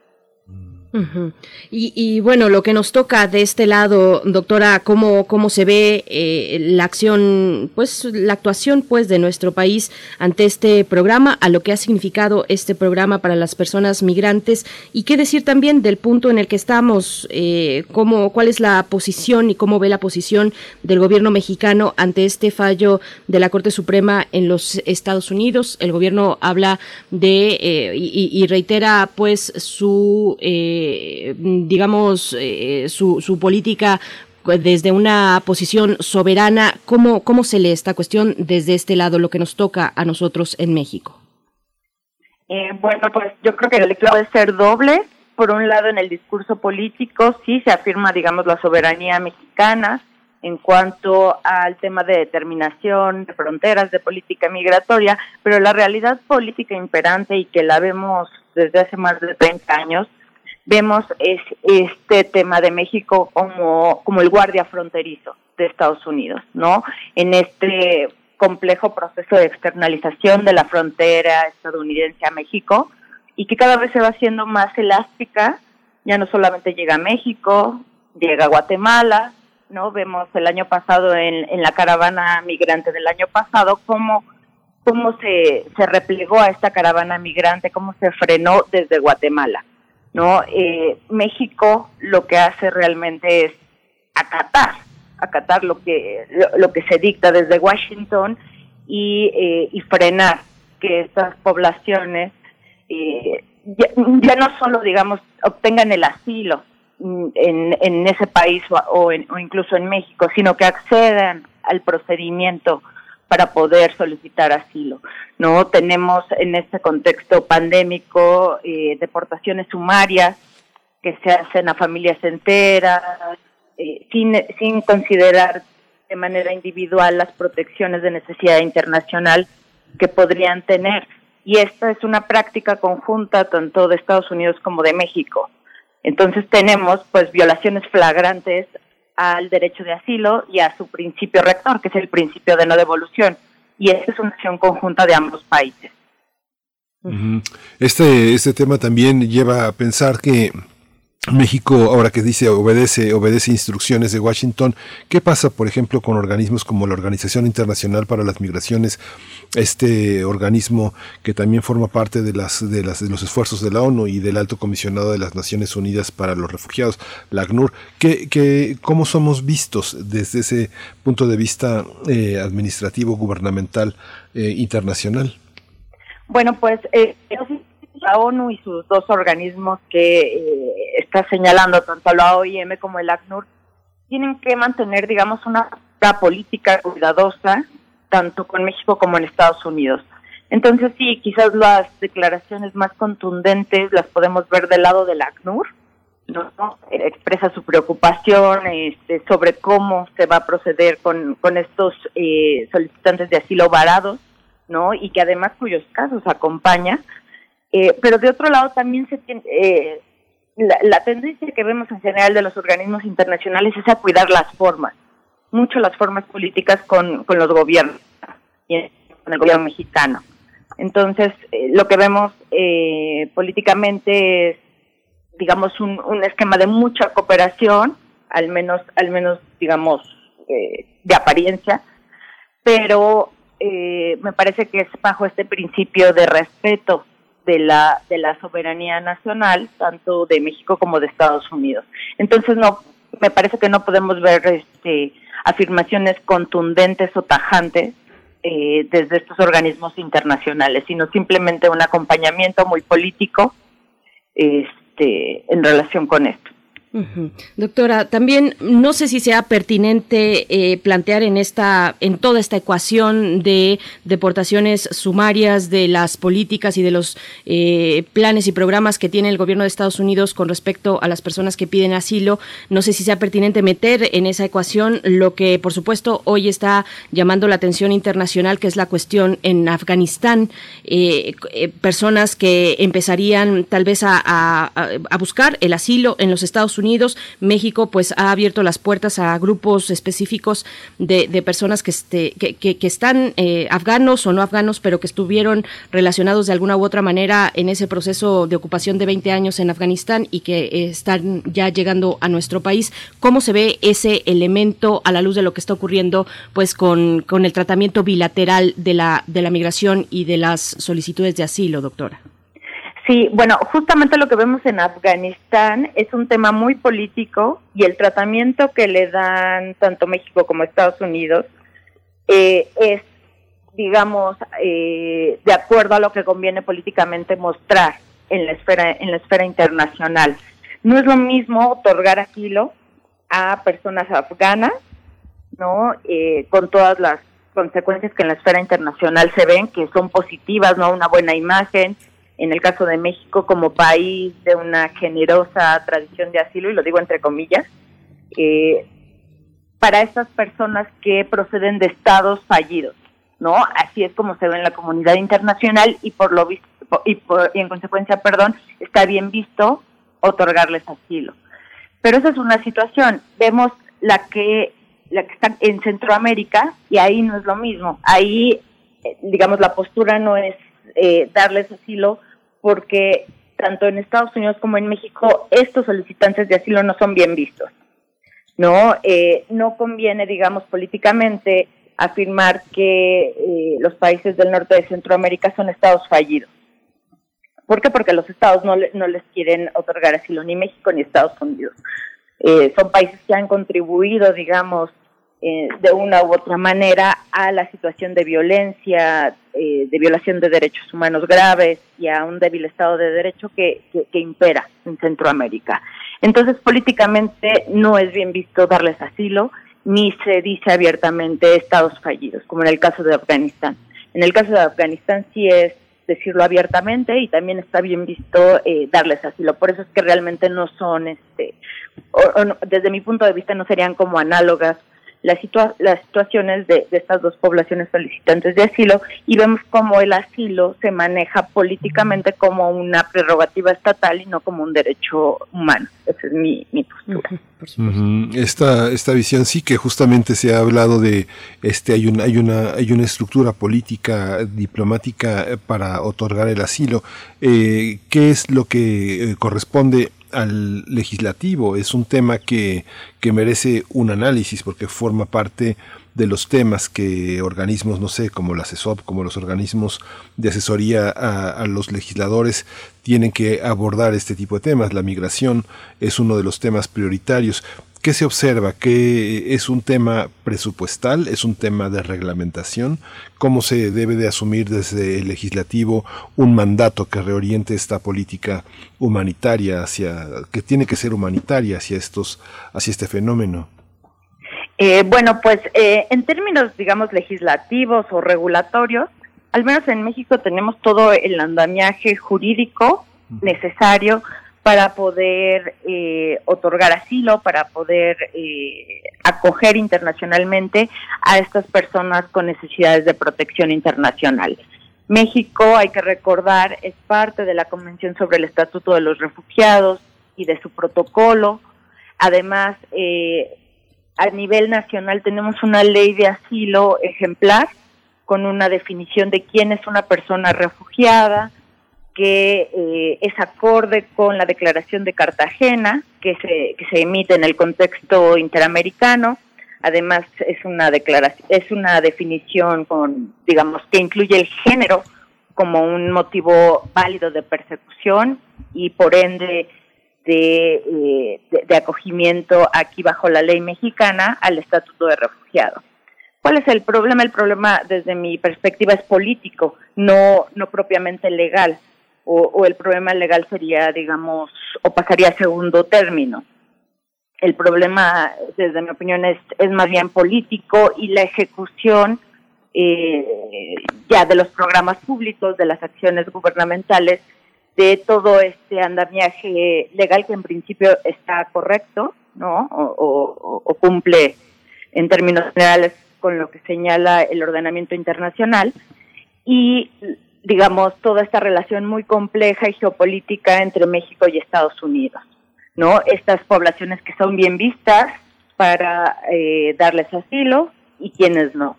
Estas poblaciones que son pobres, que no son blancas, que, que, vienen pauperizadas de, estados muy complejos e, e, impregnados eh, por el crimen organizado como los centroamericanos. Eh, y, bueno, pues eso sería más bien, este, digamos, el, el, abordaje más bien político de, del asilo en México. Sí. Doctora Elisa Ortega, bueno, también otra de las cuestiones que ha, eh, que ha subrayado el presidente mexicano, eh, ha dicho que, este fenómeno pues no se puede resolver con medidas coercitivas y, y, apunta el presidente en su discurso a que Estados Unidos pues invierta en el desarrollo para Centroamérica. ¿Cómo se ve esa dimensión, esta cuestión de la inversión de los recursos destinados a países eh, expulsores de personas migrantes con ahora con el gobierno de Biden? ¿Cómo se ve esta cuestión? Pues bueno, por un lado podría ser bien vista, ¿no? Desde, desde este programa que se hace en 2019 con ayuda de la CEPAL, ¿no? Eh, donde uno de los lemas era Sembrando Vida en, en, Centroamérica. Pero el problema es más complejo. O sea, no, no solamente es, digamos, eh, englobarlo en ayudemos a estas poblaciones para que no tengan que emigrar. Eh, es mucho más complejo. Estamos hablando de violencias de distinto tipo en estos países, al menos en los centroamericanos. Entonces, podría ser una parte del abordaje para, eh, para ayudar a estas personas pero no lo es todo. Y, eh, y hay que recordar, muchas de estas personas tienen ya familiares, tanto en México como en Estados Unidos, y quieren reunificarse con ellos.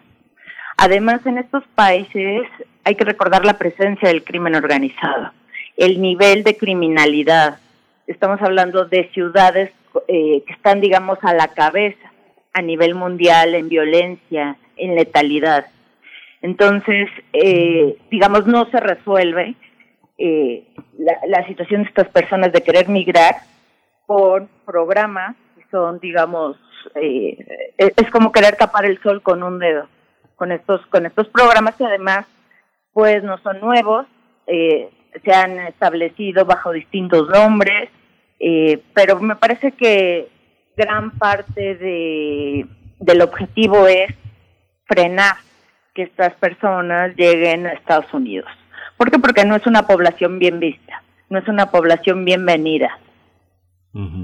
¿Las protegen sus gobiernos a esta comunidad de personas que, que, pues, que no tienen estrictamente para nosotros un rostro definido, desgraciadamente, eh, son, eh, tienen alguna respuesta de sus propios gobiernos, son personas que en última instancia, al verse tan acosadas, tan rechazadas, acuden a sus embajadas, acuden a algún tipo de, ayuda que tenga que ver con eh, sus gobiernos, sus organizaciones en Centroamérica. Yo creo que en muy menor medida estamos hablando de, países que, eh, por un lado está el crimen organizado, pero también son países muy pobres, ¿no? Con todo este tema de la pandemia, además la situación de precariedad, ¿no? Y los sistemas de salud sanitarios este, quebrados, pues todo eso se ha agudizado. Entonces, yo creo que no, no, no, no es como una, una opción viable ni a la que acudan principalmente estas personas porque precisamente el tema de que huyan de, de, sus territorios es porque sus propios países no les pueden, digamos, proveer condiciones dignas y seguras para vivir ahí. Doctora, pues ya nos vamos acercando al cierre. Doctora Elisa Ortega Velázquez eh, del Instituto de Investigaciones Jurídicas de la UNAM. Le pregunto, pues, con esta decisión de la Corte Suprema en Estados Unidos de mantener, de, de mantener, pues, este programa Quédate en México. ¿Qué, podemos prever para el futuro pues más inmediato? Ah, son muchas las organizaciones, lo sabemos, que de este lado y del otro lado de la frontera norte del país pues eh, trabajan cotidianamente desde hace tanto tiempo, son redes completas que se echan a andar ante cada una de las decisiones y los vaivenes políticos eh, en las más altas cúpulas y que siguen trabajando eh, en territorio ahí a pie de las necesidades de las personas migrantes. ¿Qué se puede prever para el futuro inmediato con quédate en, México una vez de que, sabemos pues de esta decisión de la Corte Suprema? Pues yo creo que lo que podemos esperar son más violaciones de derechos humanos para estas personas. Me parece que el trabajo de sociedad civil es pues muy loable, es, es fundamental, pero no es suficiente. Necesitamos al Estado, al Estado eh, con programas que realmente sirvan y ayudan a estas personas. El, el saldo que vemos del tiempo que estuvo vigente este programa son violaciones gravísimas de derechos humanos para estas personas. ¿no? Vemos casos de secuestros, asesinatos, violaciones, eh, abusos sexuales, etcétera, ¿no? Y, y el Estado, digamos, yo creo que queda mucho a deberle a estas personas. La sociedad civil no puede, digamos, eh, suplir por, por completo al Estado. Hace una gran labor, pero, pero no es el Estado. Entonces, yo creo que nos, es, es un panorama complejo el que, el que viene. Sí, pues muchísimas gracias, doctora Elisa Ortega Velázquez. Eh, su trabajo pues es muy importante para vislumbrar desde muchos miradores qué es lo necesario en esta situación, este, este problema. Eh, Elisa Ortega Velázquez es investigadora titular y coordinadora de la línea de investigación institucional Derechos, Migraciones y Movilidades y del Diplomado en Migración y Derechos Humanos del Instituto de Investigaciones Jurídicas de la UNAM, que tantos eh, frutos ha arrojado para la discusión y que están permanente, están publicados, están ahí al alcance en el Instituto de Investigaciones Jurídicas en la UNAM. Le agradecemos muchísimo, doctora Elisa Ortega, siempre es un gusto conversar con usted. Igualmente, muchísimas gracias y saludos al auditorio. Primer movimiento. Hacemos comunidad con tus postales sonoras. Envíalas a primermovimientounam.gmail.com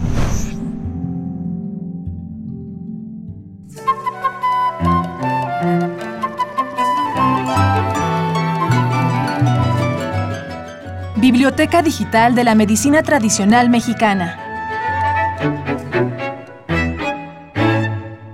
Se denomina medicina tradicional mexicana al sistema de conceptos, creencias, prácticas y recursos materiales y simbólicos destinados a la atención de diversos padecimientos y procesos desequilibrantes cuyo origen se remonta a las culturas prehispánicas, pero que como toda institución social ha variado en el curso de los siglos, influida por otras culturas médicas, por los cambios en el perfil epidemiológico de las poblaciones y por factores médicos de diversa índole.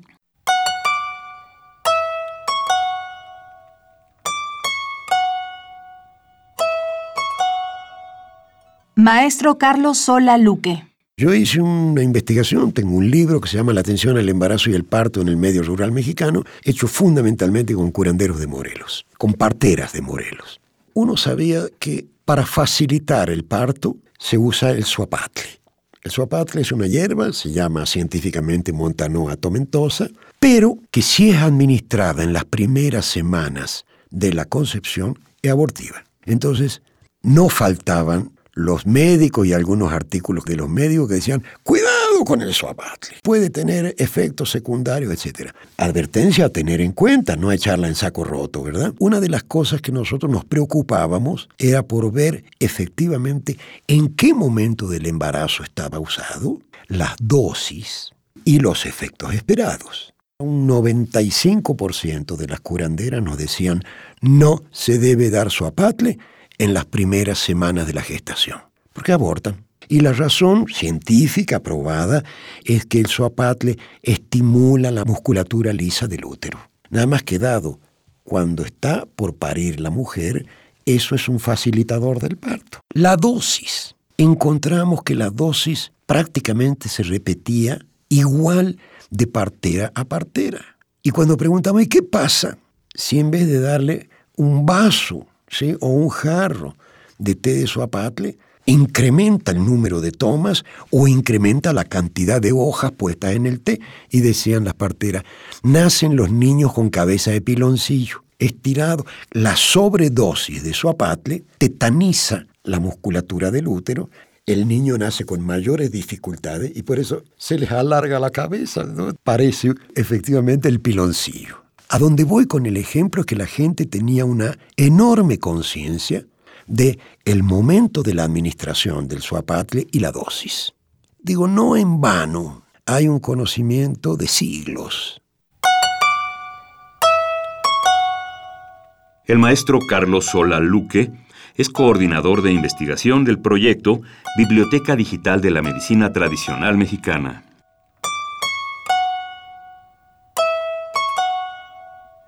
Soapatle, Montanoa Tomentosa Serv, Compósite. Biblioteca Digital de la Medicina Tradicional Mexicana. Soapatle.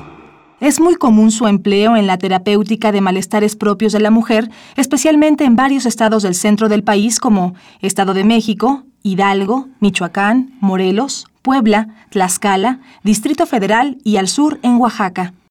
Desde la época prehispánica, entre los mexicas, el ciguapatli, que significa medicina o remedio para la mujer, ha sido una planta de suma importancia para resolver problemas relacionados con el parto.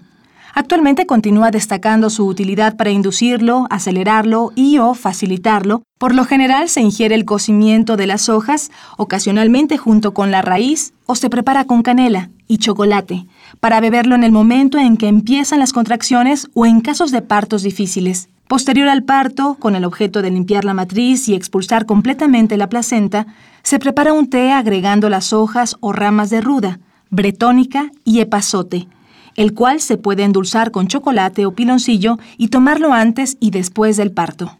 Su empleo es delicado y debe estar respaldado por un verdadero especialista de la medicina tradicional.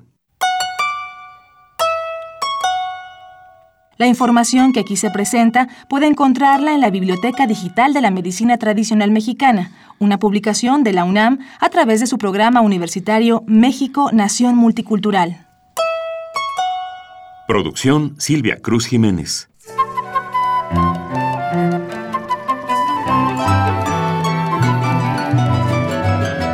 Biblioteca Digital de la Medicina Tradicional Mexicana. Una producción de Radio UNAM. Transformación de conflictos. Damos la bienvenida a Pablo Romo, miembro del Consejo Directivo del, de Serapaz, profesor de la Facultad de Ciencias Políticas y Sociales de la UNAM, para hablar de la educación para la paz en las escuelas del país. Querido Pablo Romo, ¿cómo estás? Bienvenido. ¿Qué tal? Qué gusto de escucharles. Un saludo para Miguel Ángel. Gracias, Pablo. Un saludo, un saludo al auditorio. Gracias, querido Pablo. Te escuchamos. Pues mira, yo creo que hoy es importante en el contexto de lo que significa la movilización de tantas mujeres en el país, eh, ir a las raíces de, las violencias y una de ellas, eh, de las raíces, de estas raíces está justamente en la escuela. Eh, en la escuela podemos nosotros encontrar expresiones de, tranquilidad, de paz, de sosiego, o también de violencia. La cultura de paz debe de consolidarse o, o se consolida en espacios libres de violencia. La, la escuela debe de ser justamente uno de estos espacios en donde las niñas, los niños, las adolescentes, los adolescentes puedan sentirse en paz y felices. Algunos de los grandes obstáculos que se han detectado en las escuelas para consolidar una cultura de paz y hacer de la escuela un refugio y un espacio libre de violencia son el acoso escolar o el bullying llamado así, el ciberacoso ahora con los celulares, con los sistemas eh, eh, digitales o el ciberbullying, el maltrato infantil, la violencia, la violencia de género, el abuso sexual, entre otras violencias. Los resultados de unos estudios que se hacen periódicamente en México de una un sistema que se llama Cívica eh, manifiesta cómo los eh, estudiantes en el país están eh, sufriendo acoso escolar y cómo ha aumentado en los últimos años. Esto según la información del Instituto Nacional de Evaluación de la Educación, de, del 18, hace tres años prácticamente. Y es preciso, por tanto, que nuestros eh, docentes, eh, tanto maestras como maestros, eh, conozcan bien los procedimientos para reducir y desescalar las violencias en las escuelas, particularmente del acoso escolar y del bullying, que va a generar tanta frustración en los niños, niñas y adolescentes, y donde va a empezar a forjarse un sistema de, impunidad. Es el más fuerte, el niño que eh, o la niña que abusa, que, que pretende jugar o que expresa otro tipo de conductas aprendidas quizá eh, más allá de la escuela. Por eso el maestro, la maestra, tendrán que estar muy atentos a esto.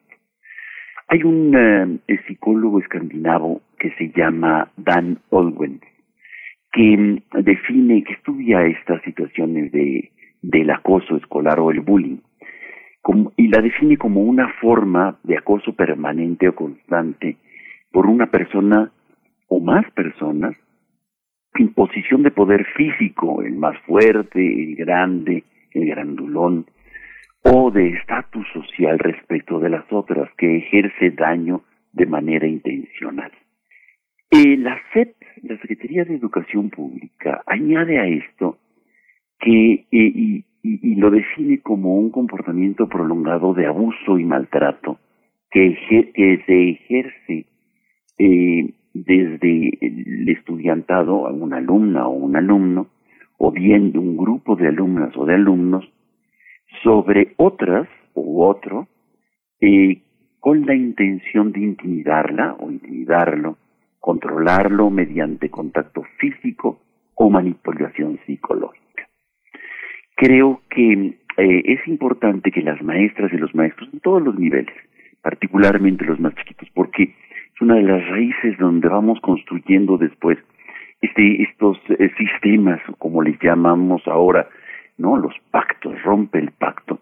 Los pactos se dan justamente aprendidos, son aprendidos, las violencias son aprendidas, esto es importante recordar.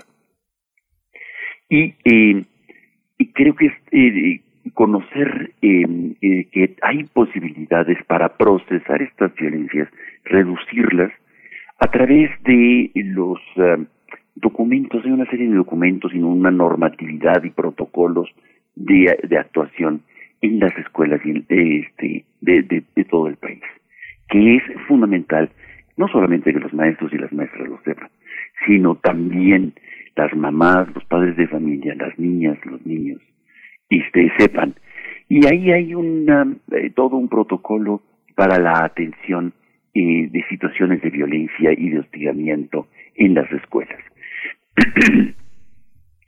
Eh, creo que el maltrato, el maltrato infantil, la violencia de género, el abuso sexual, son violencias que se encuentran en las escuelas y que en muchas ocasiones rebasan los niveles de capacidad para procesarlos en las propias escuelas. Los directivos, los profesores, las maestras deben de conocer cuáles son los límites, sino para procesarlos ante el Ministerio Público. Cuando deja de ser una cosa que puede procesarse internamente o puede o necesariamente tiene que ser eh, a través del Ministerio Público. Y hay siete pasos, nos dice un protocolo de actuación elaborado este eh, desde la UNESCO, en la que dice hay siete pasos para poder atender una situación de acoso y de violencia en las escuelas. Una es la detección, otro es la comunicación con los directivos o las directivas. Tercero sería la comunicación con los responsables. Cuarto paso sería la atención de la situación en los diferentes niveles, desde la atención física hasta la atención eh, ante la policía. Quinto paso, un informe de actuación. Sexto es un seguimiento del caso.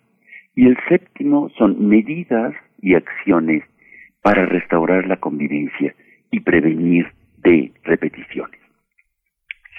Hoy eh, delante de, una situación en la que estamos intentando desestructurar estas violencias, es importante conocer lo que ya está elaborado para criticarlo, para mejorarlo, para, para perfeccionarlo y sobre todo para practicarlo. Hoy la violencia en las escuelas tiene que reducirse al mínimo y deben de convertirse las escuelas en espacios de paz, en donde las niñas, los niños, los adolescentes, las adolescentes puedan encontrar un espacio de vida, de, de, serenidad y de paz. Es ahí donde tenemos que empezar hoy también a, atender o a actuar de manera muy urgente. Es indispensable atender estas situaciones para que formemos una nueva generación sin violencia. Pues Pablo Romo, nos quedamos con esta reflexión esta, esta mañana. Son niveles en los que tenemos que trabajar todos, hombres y mujeres, y, bueno, queda, quede, tu reflexión como testimonio tan importante en el terreno simbólico. Pablo, muchas gracias. Muchísimas gracias, Miguel. Damos fin a esta segunda hora de primer movimiento. Le recordamos, le reiteramos la invitación que le hicimos al inicio de esta hora. ¿Qué están haciendo? ¿Cómo pasan sus vacaciones? ¿Hay un espacio para la cocina, para la observación del paisaje? ¿Alguna sugerencia de lectura musical? Aquí estamos en espera de sus comentarios. Les recordamos que la música de primer movimiento está en Spotify bajo los signos de Radio UNAM, lista Primer Movimiento 2021, y ahí podrán ubicar y conocer toda la música que está sonando en, estos días. Eh, les dejamos eh, eh, la oportunidad de hacer comunidad con, entre nosotros, es la oportunidad que tenemos de reconciliar muchas cosas, de pensar, y bueno, vamos a la siguiente hora de Primer Movimiento, que es aquí en Radio UNAM. Regresamos en unos minutos. Encuentra la música de primer movimiento día a día en el Spotify de Radio UNAM y agréganos a tus favoritos.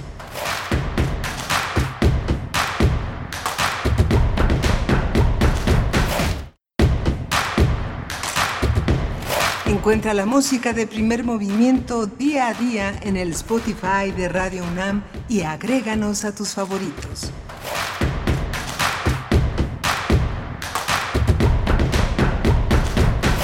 Ya estamos de regreso aquí en Primer Movimiento, son pasadas las nueve de la mañana, digo pasadas y no les digo las nueve tres o las nueve cuatro porque estamos grabados, estamos grabados en este esfuerzo que hemos hecho desde el lunes 27 de diciembre y que continuará hasta el viernes 7 de enero para regresar el lunes 10 de enero en vivo. Tenemos una selección de los temas que hemos tocado a lo largo de 2021, que ya prácticamente se extingue, pero que son problemas y temáticas que se extenderán a lo largo de varios, varios, varios eh, meses del próximo año. Está Frida Saldívar en la producción ejecutiva, Violeta Berber en la asistencia de producción y Berenice Camacho en la conducción. Buenos días, Berenice.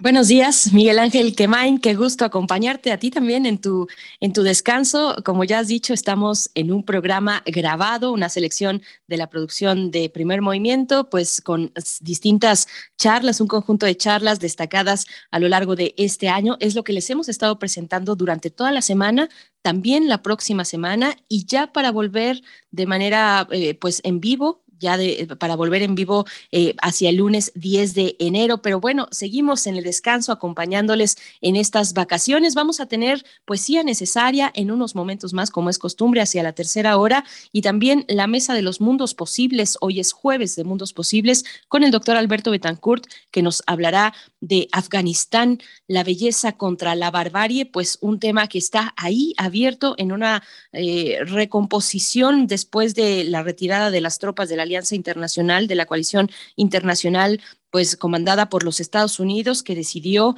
en este año pues ya alejarse y, abandonar el país de Afganistán. Pues bueno, hay muchos, muchos elementos y muchas luchas ahí que destacar eh, y, por supuesto muchas necesidades. Ya se ha anunciado también en este año pues la urgencia de llevar medicamentos a Afganistán para una serie de padecimientos en general y, por supuesto que la pandemia sigue apremiando las agendas de salud eh, en todo el mundo y es el caso también de este país de Afganistán. Así es que quédense, quédense también para la mesa de los mundos posibles con el doctor Alberto Betancourt, doctor en historia, profesor de la Facultad de Filosofía y Letras de la UNAM, Miguel Ángel. Y sí, vamos a tener también la presencia de Clementina Equigua, que justamente es una, uno de los temas que, eh, historias de alacranes que va a tocar en esta edición. Ella está los lunes, pero en esta magia de la edición, Biosfera en Equilibrio, está el día de hoy, en este jueves 30 de diciembre, en este programa grabado. Pues vamos entonces con nuestros contenidos, la poesía necesaria, los mundos posibles y biosfera en equilibrio. Gracias, gracias por su escucha. Les recordamos, seguimos en redes sociales. Escríbanos, envíenos sus postales, sus recomendaciones literarias. Esa es una muy buena oportunidad ahora que estamos en vacaciones de recomendarnos algunos libros, qué es lo que estamos leyendo en, estas, en este descanso, pues con mayor holgura, eh, con, con la posibilidad de reflexionar un poquito más, de divertirnos a través de las letras pues sí, eso es lo que hacemos aquí en la radio universitaria y con nuestra audiencia, así es que están las redes sociales esperando sus comentarios. Vamos con la poesía necesaria. Primer movimiento. Hacemos comunidad en la sana distancia.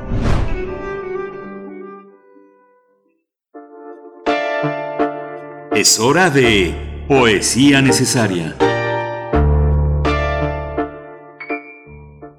Breve, no menos poderosa el tiempo y sus mastines de Vicente Quirarte, editado por el Colegio Nacional, guarda un bello poema que se llama Encuentro con la nieve, dedicado a Nelson de Vega. Nevó toda la noche y amanece la tierra inmaculada. ¿Quién pudiera decir que bajo el manto prepara su verdor la primavera? Si la pureza existe, qué semejantes a la nieve, hoja blanca, cedida por el mundo, para probar que nada permanece.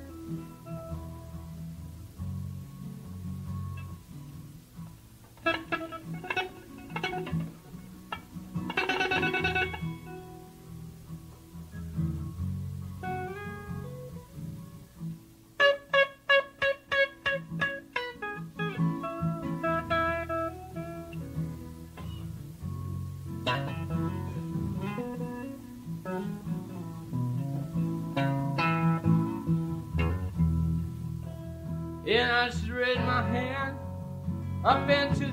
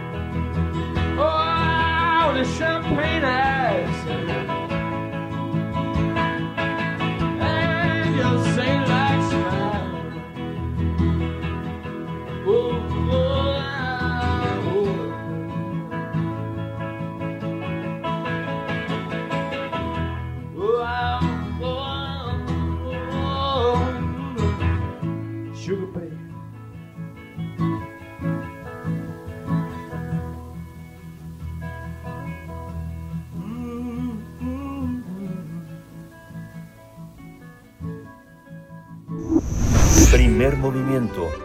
Hacemos comunidad en la sana distancia.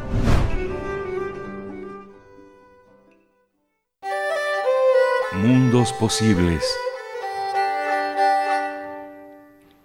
La belleza contra la barbarie. Afganistán es el tema de hoy en los mundos posibles y ya nos acompaña el doctor Alberto Betancourt, doctor en historia, profesor de la Facultad de Filosofía y Letras de la UNAM. Querido Alberto, te saludo esta mañana en nombre también de mi compañero Miguel Ángel Quemain, que está tomando un merecido descanso, pero con muchas, con muchas ganas de escucharte, de escuchar estas posibilidades, porque belleza en Afganistán hay belleza natural, belleza cultural y una historia muy rica y antigua. Así es que te damos la bienvenida. Querido Alberto Betancourt, ¿cómo estás? Querida Berenice, muy buenos días. Un saludo muy afectuoso a todos los que nos hacen favor de escucharnos y forman esta comunidad eh, reflexiva, radiofónica de primer movimiento. Pues eh, qué gusto volvernos a encontrar, Berenice. Quisiera yo hoy compartir con ustedes algunas reflexiones sobre la larga tradición poética y cultural que existe en Afganistán y cómo esta tradición cultural pues se ha esforzado a lo largo de muchos episodios históricos por construir oasis de belleza que brinden reposo y protección frente a la violencia y la, y la barbarie. Si te parece bien, podríamos entrar a ese tema. Por supuesto, te escuchamos. Pues los poetas místicos, sufíes, según se cree, tienen superpoderes pueden, por ejemplo, interpretar el corazón, pueden predecir el futuro, en algunas ocasiones pueden realizar proezas físicas, pero hay algunos, hay algunos poetas místicos sufíes que tienen karamat, una cualidad que les permite en ciertas circunstancias particulares convencer a las personas que albergan maldad en su corazón de actuar bien. Así lo hizo el poeta Haidari Bukhodi el día que milagrosamente persuadió a los talibanes de no quemar los libros de la biblioteca pública de Kabul. Una verdadera proeza. Y yo diría que la historia de Afganistán es un esfuerzo continuo por construir sitios hermosos que brinden protección contra la barbarie. Hoy me gustaría hablar de pues cuatro momentos, cuatro ejemplos de esta circunstancia, de esta de este esfuerzo, de estos resplandores, digamos. Eh, lo voy a hacer con en buena medida con mucha información y ayuda que me brindó una amiga, la maestra Alejandra Gómez Colorado, eh, curadora del Museo Nacional de las Culturas del Mundo, este gran eh, tesoro que con el que cuenta nuestro país y que está abierto al público. Y pues voy a referirme a cuatro episodios diferentes. El primero tiene que ver con el gran momento, digamos, quizá el gran oasis, o no un oasis, sino el intento de extender el oasis de la belleza al conjunto del país, que fue fueron los años difíciles, pero también hermosos, de la revolución socialista en Afganistán. En un segundo momento voy a hablar del asedio financiado por Margaret Thatcher, por Ronald Reagan y por la nueva derecha que intentó por todos los medios, incluyendo el financiamiento de las fuerzas que se convirtieron en el talibán, eh, acabar y truncar ese sueño eh, socialista de Afganistán. En tercer lugar, quisiera hablar específicamente de algunos episodios culturales preciosos que ocurren en la Biblioteca Pública de Kabul y concluir con algunas reflexiones sobre el actual repliegue de las fuerzas de la OTAN y la situación de vulnerabilidad en la que queda buena parte de la sociedad. Quisiera entonces comenzar evocando que en abril de 1978 la revolución de Saur puso fin a la monarquía. Apenas en 1978 concluyó la monarquía en Afganistán y se creó la República Democrática de Afganistán. Nur Muhammad Taraki tomó el poder y encabezó una revolución socialista. Lo que pasó ahí es algo que nosotros tenemos que tener presente como punto de referencia para analizar lo que está ocurriendo actualmente. El nuevo gobierno emitió un decreto para condonar las deudas de los peones ante sus terratenientes. Eliminó la usura. Alfabetizó un millón de personas en cinco años. Eliminó el cultivo del opio legalizó los sindicatos y estableció un salario mínimo. Pero si esto ya es algo que implica una transformación profunda y un esfuerzo colectivo por construir una sociedad más bella, hay que hablar del decreto número 7 de ese gobierno revolucionario, emitido el 18 de octubre de 1978, mediante el cual se garantizó la igualdad de los derechos de los hombres y las mujeres. Este nuevo gobierno abolió la dote y el matrimonio infantil, legalizó el divorcio, permitió la integración de las mujeres a la fuerza de trabajo y logró que el 40% de los médicos fueran mujeres.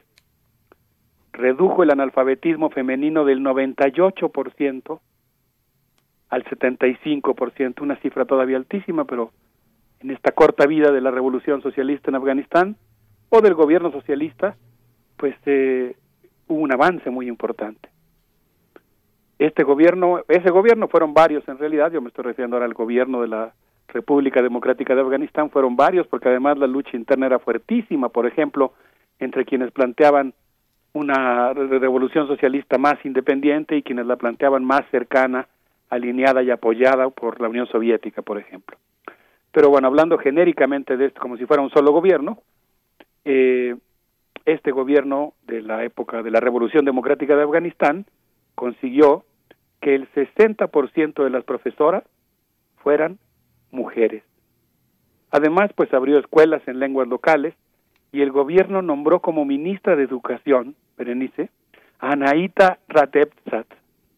Es decir, fue un país que tuvo como ministra de Educación a una mujer, por cierto, brillante, y las mujeres se integraron a las Fuerzas Armadas.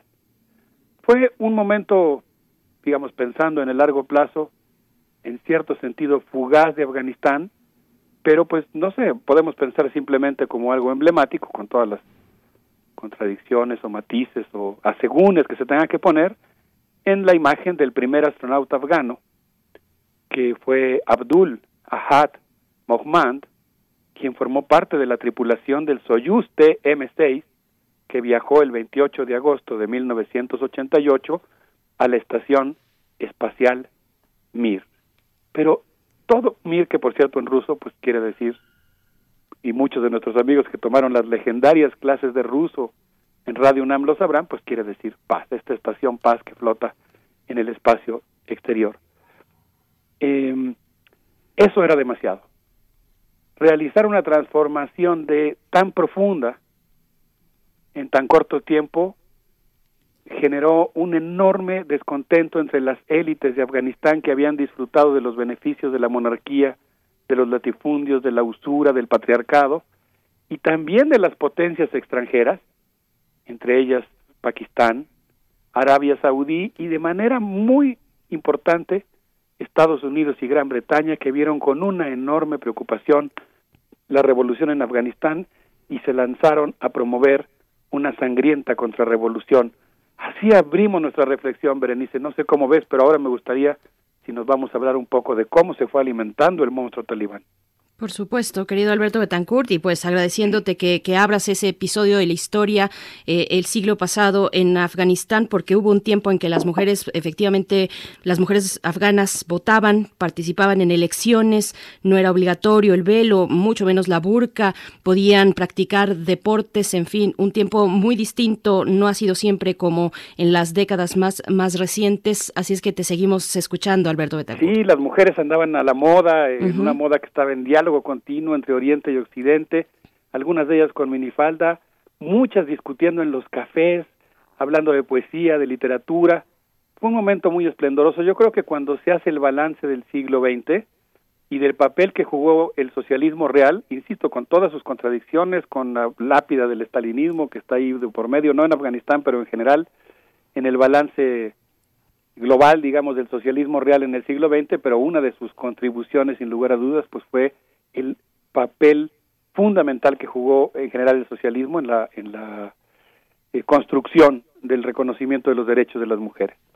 bueno, pues en 1978 la Agencia Central de Inteligencia, la CIA, puso en marcha la operación Ciclón que tuvo como objetivo fundamental derrocar al régimen comunista. En marzo de 1979, de hecho, una un primer, una primera rebelión fundamentalista que asesinó a los dirigentes comunistas en la en paseó las cabezas de los dirigentes comunistas por las calles e inició toda una serie de atentados y de actos eh, pues literalmente de terror destinados a desestabilizar al gobierno socialista. Habría mucho que decir de cómo los Estados Unidos y Gran Bretaña alentaron al fundamentalismo islámico eh, y terrorista pero yo quisiera aquí evocar simplemente que en el año de 1981, como una, digamos, postal de recuerdo de cómo se construyó el monstruo que hoy tiene azorado al mundo, en 1981 Margaret Thatcher participó en un meeting con fundamentalistas afganos y les dijo, los corazones del mundo libre están con ustedes. Ese año hubo 245 atentados con bomba y 198 ejecuciones por degollamiento. Seis años más tarde, en 1987, Ronald Reagan recibió en la Casa Blanca a Mohamed Yunus Khalid, padre teológico de la milicia talibán. Ronald Reagan dijo, estos mujahidines tienen en sus entrañas el mismo espíritu que los padres fundadores de los Estados Unidos. Y cosas de la vida, andando el tiempo, me estoy brincando muchos capítulos de la historia, la llegada de la Unión Soviética para reforzar al gobierno afgano, que por cierto fue eh, condenada por algunos de los partidos comunistas más eh, democráticos, críticos, ahora que veo el terror que, que se implantaba en esas regiones, eh, pues no sé, piensa uno eh, lo compleja que era esa situación, ¿no? El hecho es que interviene la Unión Soviética, se, se retira la Unión Soviética, se mantiene el gobierno cuatro años más, ya sin ayuda de, la Unión Soviética, finalmente cae y se instala un gobierno que, lleva el poder a los talibanes al paso del tiempo. Y en 2001, como sabemos, cuando vienen los atentados del 11 de septiembre, pues eh, Estados Unidos eh, plantea ante la Organización de Naciones Unidas, que fueron los talibanes quienes apoyaron a Al Qaeda, y promueve esta intervención militar que fue aprobada por la ONU, que conforma una coalición internacional en buena medida financiada por Japón, y pues entran las fuerzas de, de ocupación que permanecieron 20 años en Afganistán y que como vemos pues eh, a pesar de su de su esfuerzo, de las fuerzas comprometidas, del dinero, de su sofisticado equipo militar, pues pierden esta guerra con, con muchas bajas y, y con mucho dolor, Berenice. Y si te parece bien, Berenice, me gustaría contar rápidamente una anécdota nada más para ilustrar el peso y los dolores de la guerra en Afganistán, antes de irnos a la música. Por supuesto. Si tenemos dos minutitos. Pues mira, resulta que estaba yo una vez en Varadero, en Cuba, esperando a, nuestro, un amigo que nos iba a hacer favor de, llevarnos de, de la provincia de Matanzas a La Habana. Estábamos esperando un auto, cuando de pronto vimos algo muy extraño en Cuba. Había una persona, un hombre mayor de edad, que le estaba diciendo algo a una mujer y el cubano que la acompañaba se molestó con el señor mayor. El señor mayor iba elegantemente vestido. Se hicieron de palabras, parecía como que se iban a pelear, pero se acercó un otro cubano y le dijo al, acompañante de la mujer que no le hiciera caso al señor, que, que era muy agresivo y que no valía la pena pelearse con él. Y después ese mismo cubano se nos acercó a un amigo y a mí que estábamos viendo la escena y nos dijo, miren, yo soy traductor del alemán.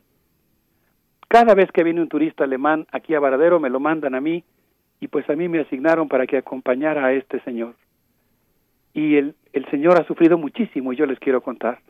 Él participó con las fuerzas de ocupación de la OTAN en Afganistán y mientras el, el guía cubano, el traductor, nos contaba esa historia, el, el, el excombatiente alemán chiflaba la música de El Padrino.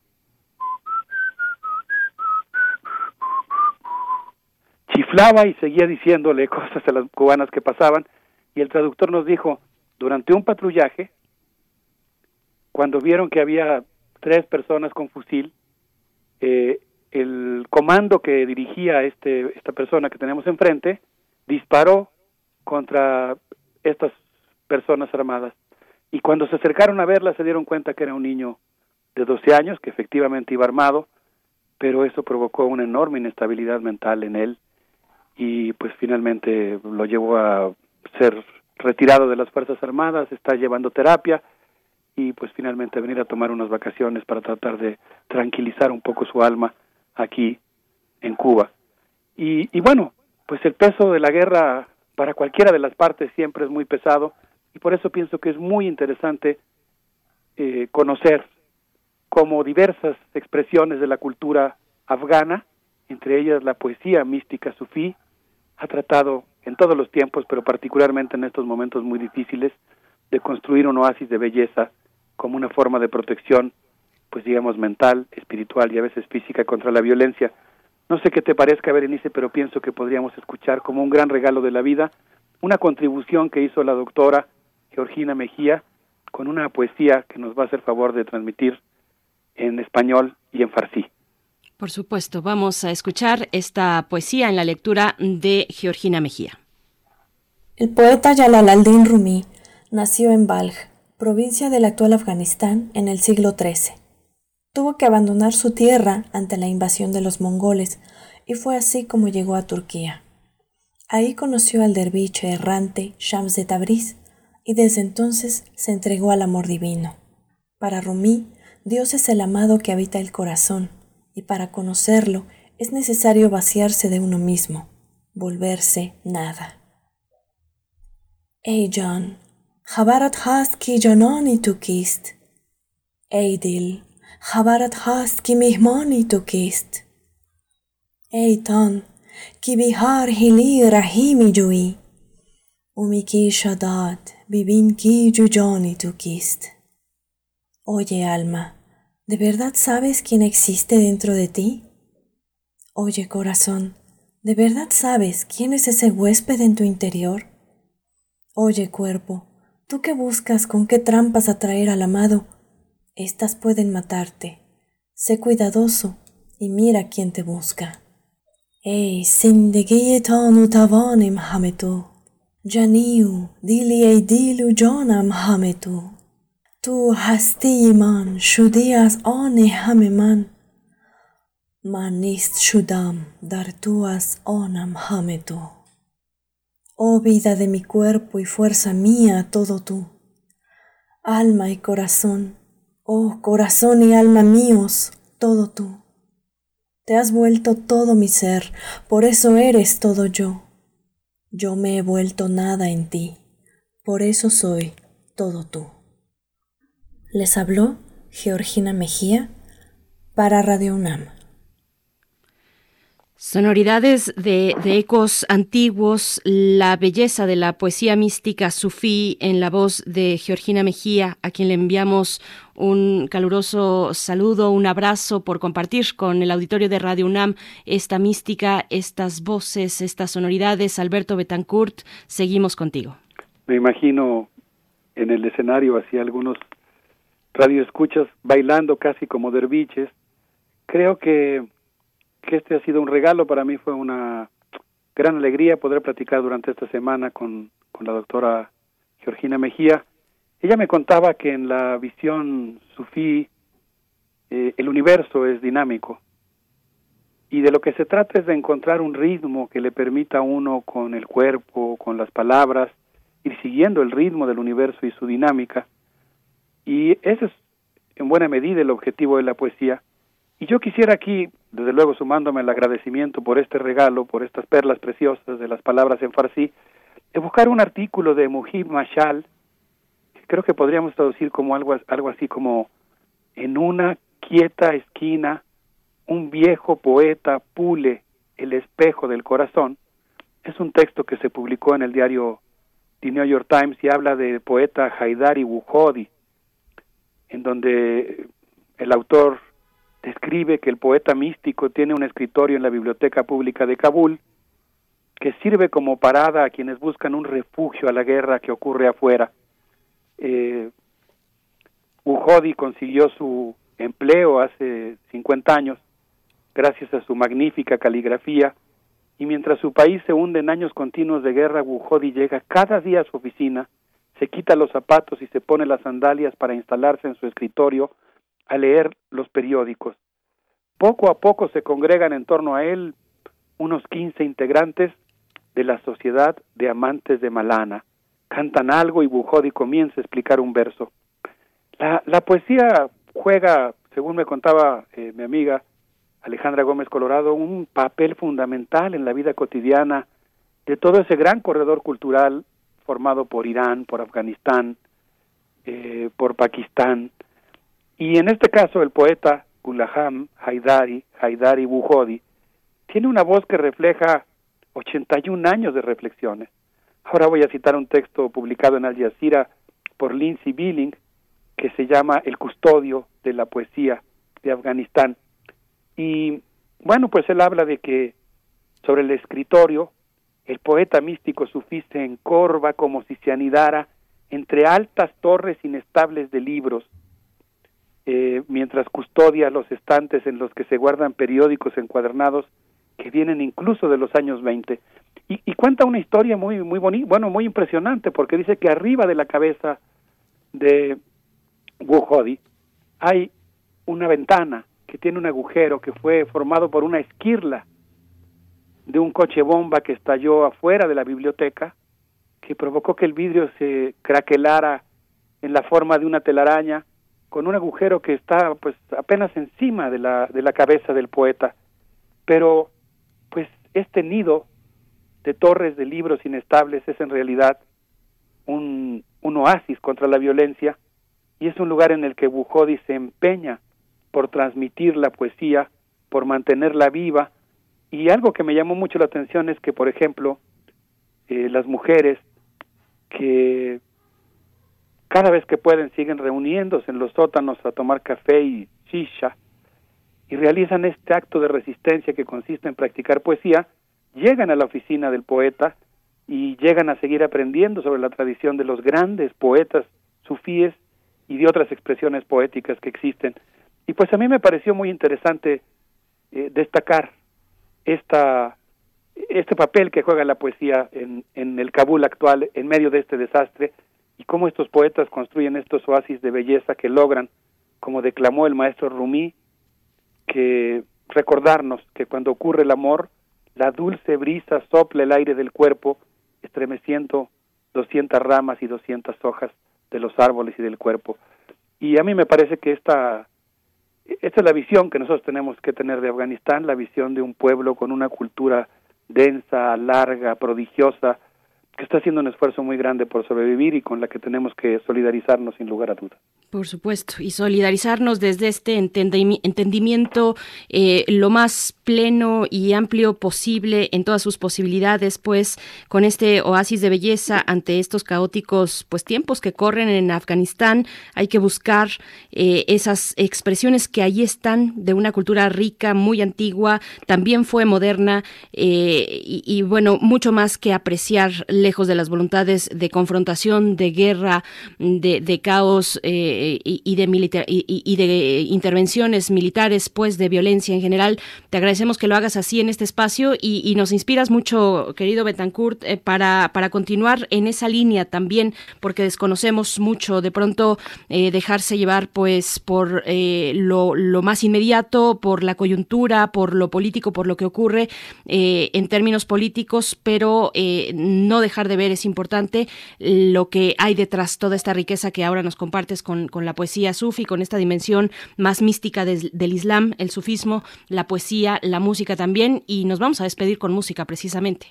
Sí, eh, yo quisiera proponer que nos despidamos, pues, eh, sumándonos a este esfuerzo de evitar los, digamos, los lugares comunes, esta cosa que como que demoniza a los talibanes, que indudablemente hay que cuestionar, pero que los desliga de la responsabilidad que tiene Estados Unidos en su creación. Lo que estamos viendo hoy, pues, es el resultado de de los acuerdos firmados el 29 de febrero de 2020, ¿no? Entre el gobierno de Donald Trump y los talibanes. De alguna manera, pues hay un acuerdo ahí que los hace corresponsables. Les quisiera proponer que nos despidamos pensando en ese superpoder que es el Karamat, el poder que permite hacer el bien incluso en las circunstancias más difíciles, escuchando eh, el coro Ilahi Sufi Kabali con esto que se llama Man Kuntu Maulá y que me parece que nos puede provocar un éxtasis eh, que nos ayude a ver las cosas con más lucidez y siempre con mucho amor. un abrazo para todos nuestros amigos del auditorio. Gracias, igualmente Alberto Betancourt. Hay algunos comentarios en redes sociales, ah, si tienes oportunidad de revisarlos. Alejandro Geordorica dice un saludo fraterno al doctor Betancourt y una atenta petición, te hace una petición para que dedique una mesa a la lucha kurda por la democracia y la igualdad de género en Siria, mujeres en la vanguardia de la, de la liberación y del gobierno kurdo. Es lo que nos dice Alejandro Ordorica, lo que te comenta, querido eh, Alberto Betancourt, así es que te lo dejamos ahí sobre la mesa y te despedimos. Te quedas con tarea. Con tarea agradable. Por supuesto, pues muchas gracias y hasta el próximo jueves en Los Mundos Posibles. Hasta pronto, Alberto. Hasta luego, Berenice. Un abrazo.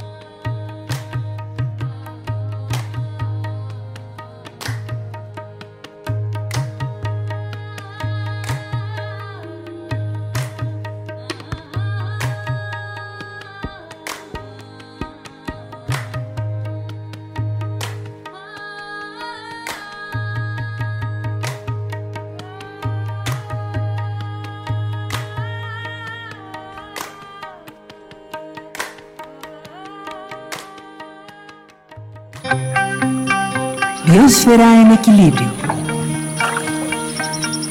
Saludamos esta mañana, como cada lunes, a la doctora Clementina Equigua, ya se encuentra en la línea. Ella es bióloga y doctora en ciencias por la Facultad de Ciencias de la UNAM, es divulgadora del Instituto de Ecología y donde lleva también las redes sociales del Instituto y la revista digital Oikos Más. Doctora Clementina, qué gusto encontrarnos como cada lunes aquí en Primer Movimiento. Bienvenida. Muchísimas gracias. Pues en esta ocasión quiero hablar de los depredadores que tenemos en casa. Y bueno, mi primera reflexión es que pensemos que un depredador acecha a sus presas. Espera con paciencia a que se distraigan o a que el viento esté a su favor y entonces atacan. los desenlaces varían, los hemos visto muchas veces en el programa, en los programas de naturaleza pero pocas veces observamos lo que pasa en nuestras propias casas. Hace unas semanas, una noche, mi hijo nos mandó por WhatsApp una foto de unas pinzas de alacrán que se asomaban debajo de una tabla de su baño. No comentamos mucho. A la noche siguiente nos mandó otra foto igual, las pinzas asomando por debajo de la tabla. Y así por varias noches más. Un día, mi esposo, quien trabaja con animales, dijo, está cazando.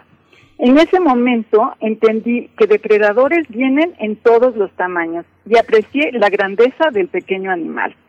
Los alacranes son cazadores nocturnos y solitarios. Esperan en un lugar a que pase una cucaracha, cualquier otro insecto, incluso otro alacrán o hasta algún pequeño vertebrado como una lagartija para tener algo que comer. Los alacranes son artrópodos del grupo de los arácnidos.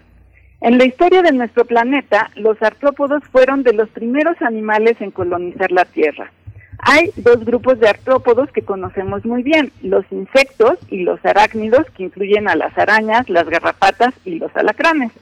La línea evolutiva de los insectos es básicamente de animales herbívoros y la de los arácnidos de depredadores.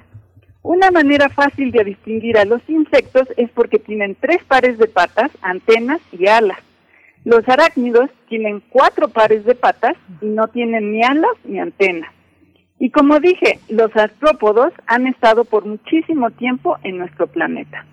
A principios del 2020, la revista Nature publicó el descubrimiento de un fósil de alacrán en hace, de hace 430 millones de años.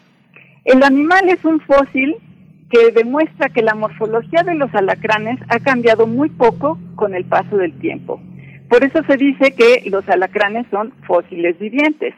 Hay alacranes en casi todo nuestro planeta, con excepción de los climas extremadamente fríos del Ártico y la Antártica. Los alacranes no tienen ni garras ni dientes para cazar, pero sí tienen pinzas y un aguijón que utilizan para inyectar veneno a sus presas e inmovilizarlas. Todos los alacranes poseen veneno, sin embargo, no todos son tóxicos para el ser humano, aunque sí duele el piquete.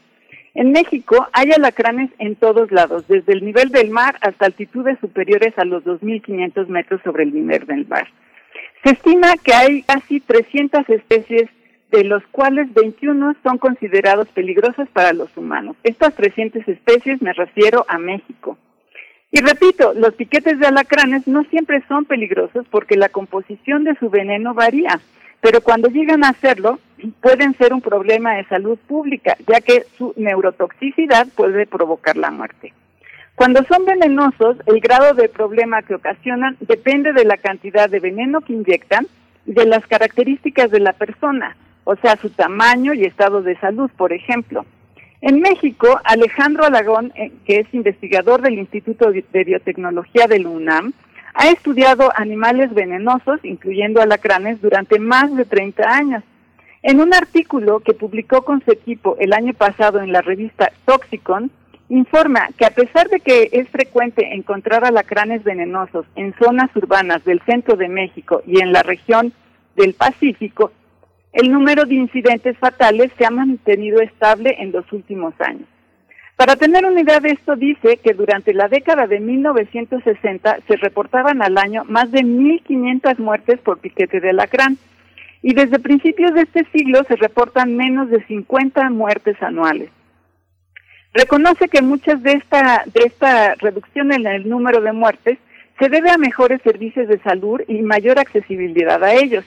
Pero también a que se ha avanzado mucho en el desarrollo de antivenenos, en donde él y su equipo de trabajo han jugado un papel muy importante. Pero además del interés por conocer sobre el veneno de los alacranes y los compuestos químicos que los acompañan para prevenir muertes por picaduras, un grupo de investigadores turcos, daneses y brasileños revisa para la revista Biomedicines muchos estudios que pueden ser la vía para el desarrollo de nuevas terapias. Por ejemplo, Mencionan que a partir de los venenos de alacranes es posible el desarrollo de nuevos agentes antimicrobianos, de bioinsecticidas, de antibióticos más específicos y de medicamentos para combatir infecciones por hongos.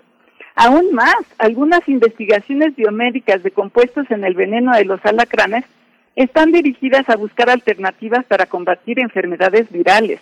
Por ejemplo, un derivado del compuesto mucroporin, que se obtiene de la especie Licas mucronatus, se ha observado que tiene actividad antiviral en contra de virus de RNA, entre ellos del virus del SARS y de la influenza H5N1.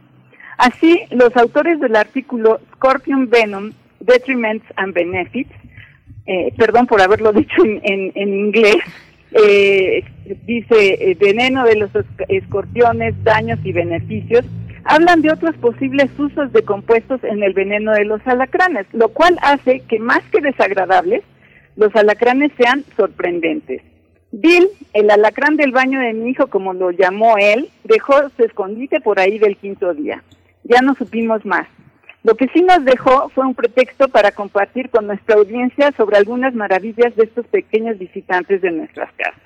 Y bueno, pues los invito a que vean con cuidado antes de dar un grito y darle un zapatazo a uno de estos pequeños artrópodos y los vean porque pues nosotros estábamos la verdad muy divertidos en casa. Fíjate Clementina que yo tengo un amigo, hice un viaje una vez, este, un amigo del Investav, hicimos un viaje a a Jalapa. Entonces él me decía, aguas con los alacranes, porque aunque muchos vienen de Durango y se importan de Durango, hay muchísimos en, en Jalapa. Y decía ni el color ni el tamaño, sino el tamaño de eso que se llama, si estoy, si me acuerdo, el metasoma se llama, el, bracito que tienen hacia el final de la cola, que mientras más alargada, delgada y en media luna sea el aguijón, es su toxicidad, mientras que los dedos gordos del aguijón, su bola más grande y su, su cola más, es más, más amplia, es, la menos es lo menos tóxico. Fíjate que en algún momento, yo no sé si todavía exista, pero nos fuimos a una fondita y, y este, y probé unos tacos de alacrán con guacamole y queso. ¡Wow! ¿Los has probado? No, yo nunca los he probado, pero sí he tenido mis encuentros del tercer tipo con ellos. Cuando tenía cinco años me picó uno y bueno, el, el, eh, el escándalo era que había sido un alacrán güero, porque como dices, varían mucho el tamaño y mis papás pues me llevaron corriendo a que me pusieran el, el antiveneno y todo eso. Bueno, pasó tanto tiempo porque en ese entonces en, en Huastepec, en donde me picó, no había un centro de salud y me tuvieron que llevar hasta Yautepec y no sé qué tanto, pero pues en realidad no pasó nada y el, el eh, digo, sí me pusieron el, el antiveneno, pero finalmente sería 20 minutos después, yo digo, tenían 5 años, podría haber sido más peligroso y pues yo llegué como si nada hasta donde me acuerdo. Y la idea es que porque son güeros, automáticamente son venenosos. En realidad, pues yo creo que a lo que se debe apelar es a, la calma, como siempre, este, a, no eh, empezar en pánico, porque también empiezas a acelerar a tu corazón y si es eh, tóxico empiezas a distribuir más rápidamente el veneno, entonces la calma siempre es importante. Y eh, pues en Morelos dicen un poco eso, ¿no? Este, si te lo comes deja de ser tóxico. no sé qué tan cierto sea, pero pues mucha gente lo hace, así directo, ¿no? Sin, sin guacamole y sin tortilla. Y sin tortillas, ¿cómo va? Dice Abel Arevalo por acá en redes sociales que saludos a Durango. Bueno, sí, en la plaza, en la plaza central, este, algún domingo sin mucho que hacer, pero ya había leído Perdita Durango y los alacranes en un hotel que estaba cerca de la de la terminal de autobuses, es un hotel muy viejo, todo de madera, había muchos alacranes en todas partes, pero me fui a la plaza y había lugares donde los sombreros se juntaban y vendían tacos de, de, alacranes con tortilla negra y guacamole. Así que es popularísimo. Y la gente que está de paso esperando migrar, yéndose hacia el norte, pues se echa el último taco que será como el alimento de su nostalgia, que son los tacos de alacrán que son popularísimos ahí en, en Durango. Pues hay que Nunca, nunca, lo había oído, pero es una historia fantástica. Sí, y, bueno, cuando tenga tiempo les cuento de ese alacrán que, este, que nos picó a mi marido y a mí en la selva lacandona y bueno, es un es un gran recuerdo de unidad matrimonial además, un piquete de Alexa. Ante todas las adversidades, además, piquete compartido. en las buenas y en las malas. Exactamente. Bueno, pues doctora Clementina Kiwa, muchas gracias por acá. Nada más dice refrancito, historias de alacranes y pues yo, aunque no creo en la astrología, bien que me siento orgulloso de ser escorpión. Dice también, habitamos con alacranes, son, están en nuestra casa y a veces creo que son los mismos que sacamos al jardín y regresan y regresan. Les gusta el calorcito, dice refrancito, nuestro escorpión Radio Escucha. Pues bueno, le, agradecemos, doctora Clementina Equigua, muchas, muchas gracias. Ahí nos quedamos con esta eh, advertencia de, de las abuelas, de los tíos, cuidado con los alacranes güeros, nos dicen por ahí. Pero bueno, gracias por poner estas historias de alacranes eh, para cerrar nuestra emisión de hoy. Claro que sí, bueno, como siempre los recuerdo que nos escuchen, estamos los lunes a las 4 de la tarde en Habitare y platicaremos algunas cosas como esta. Ahí estaremos. Gracias, hasta pronto, doctora Clementina Kiva. Abrazos. Estamos llegando ya hacia el cierre de esta emisión de hoy, jueves 30 de diciembre de 2021, en este programa grabado. Pues nos da mucho gusto, de verdad. Yo sé que estamos recibiendo sus comentarios, aunque es un programa grabado y no estamos en la misma temporalidad. Sí sabemos que están participando porque tenemos eh, escuchas con un oído atento, muy comprometido, también muy crítico y que nos comparten pues eh, distintas cuestiones eh, interesantes para toda la comunidad. Así es que muchas gracias por esos comentarios que nos han llegado en nuestras redes sociales. Ya estamos a punto, a punto de despedirnos, Miguel Ángel Quemain, pues ha sido un programa muy interesante. Sí, ha sido un programa muy interesante y justamente ya estamos poniendo a marinar el ánimo para que mañana 31 despidamos el año como, como se debe, con muchísimo, con muchísimo espíritu de comunidad, eh, tratando de hacer posible este nosotros que caracteriza esta universidad sin muros, sin fronteras y que, y que les agradecemos mucho su compañía y su escucha, Bernice. Pues sí, ya estamos marinando lo que se tiene que marinar. Cuéntenos esos, esos platillos que tienen destinados para compartir el día de mañana en familia, con amigos también, por supuesto, la, celebración eh, de fin de año, pues también se presta a compartir con personas eh, no, no consanguíneas, no necesariamente familiares, sino con quien hemos decidido que sea nuestra familia. Así es que, bueno, les esperamos el día de mañana, viernes 31 de diciembre. Estaremos aquí también acompañándoles, pues vayan enviando sus fotografías, sus recetas para, para lo que vayan a cocinar el día de mañana. Y pues bueno, agradeciendo también a todo el equipo, al equipo de producción, por supuesto, y al resto del equipo aquí en Radio UNAM. Les invitamos a permanecer en las frecuencias universitarias. Nos despedimos, Miguel Ángel. Nos despedimos. Esto fue Primer Movimiento. El mundo desde la universidad. Radio UNAM presentó Primer Movimiento. El mundo desde la universidad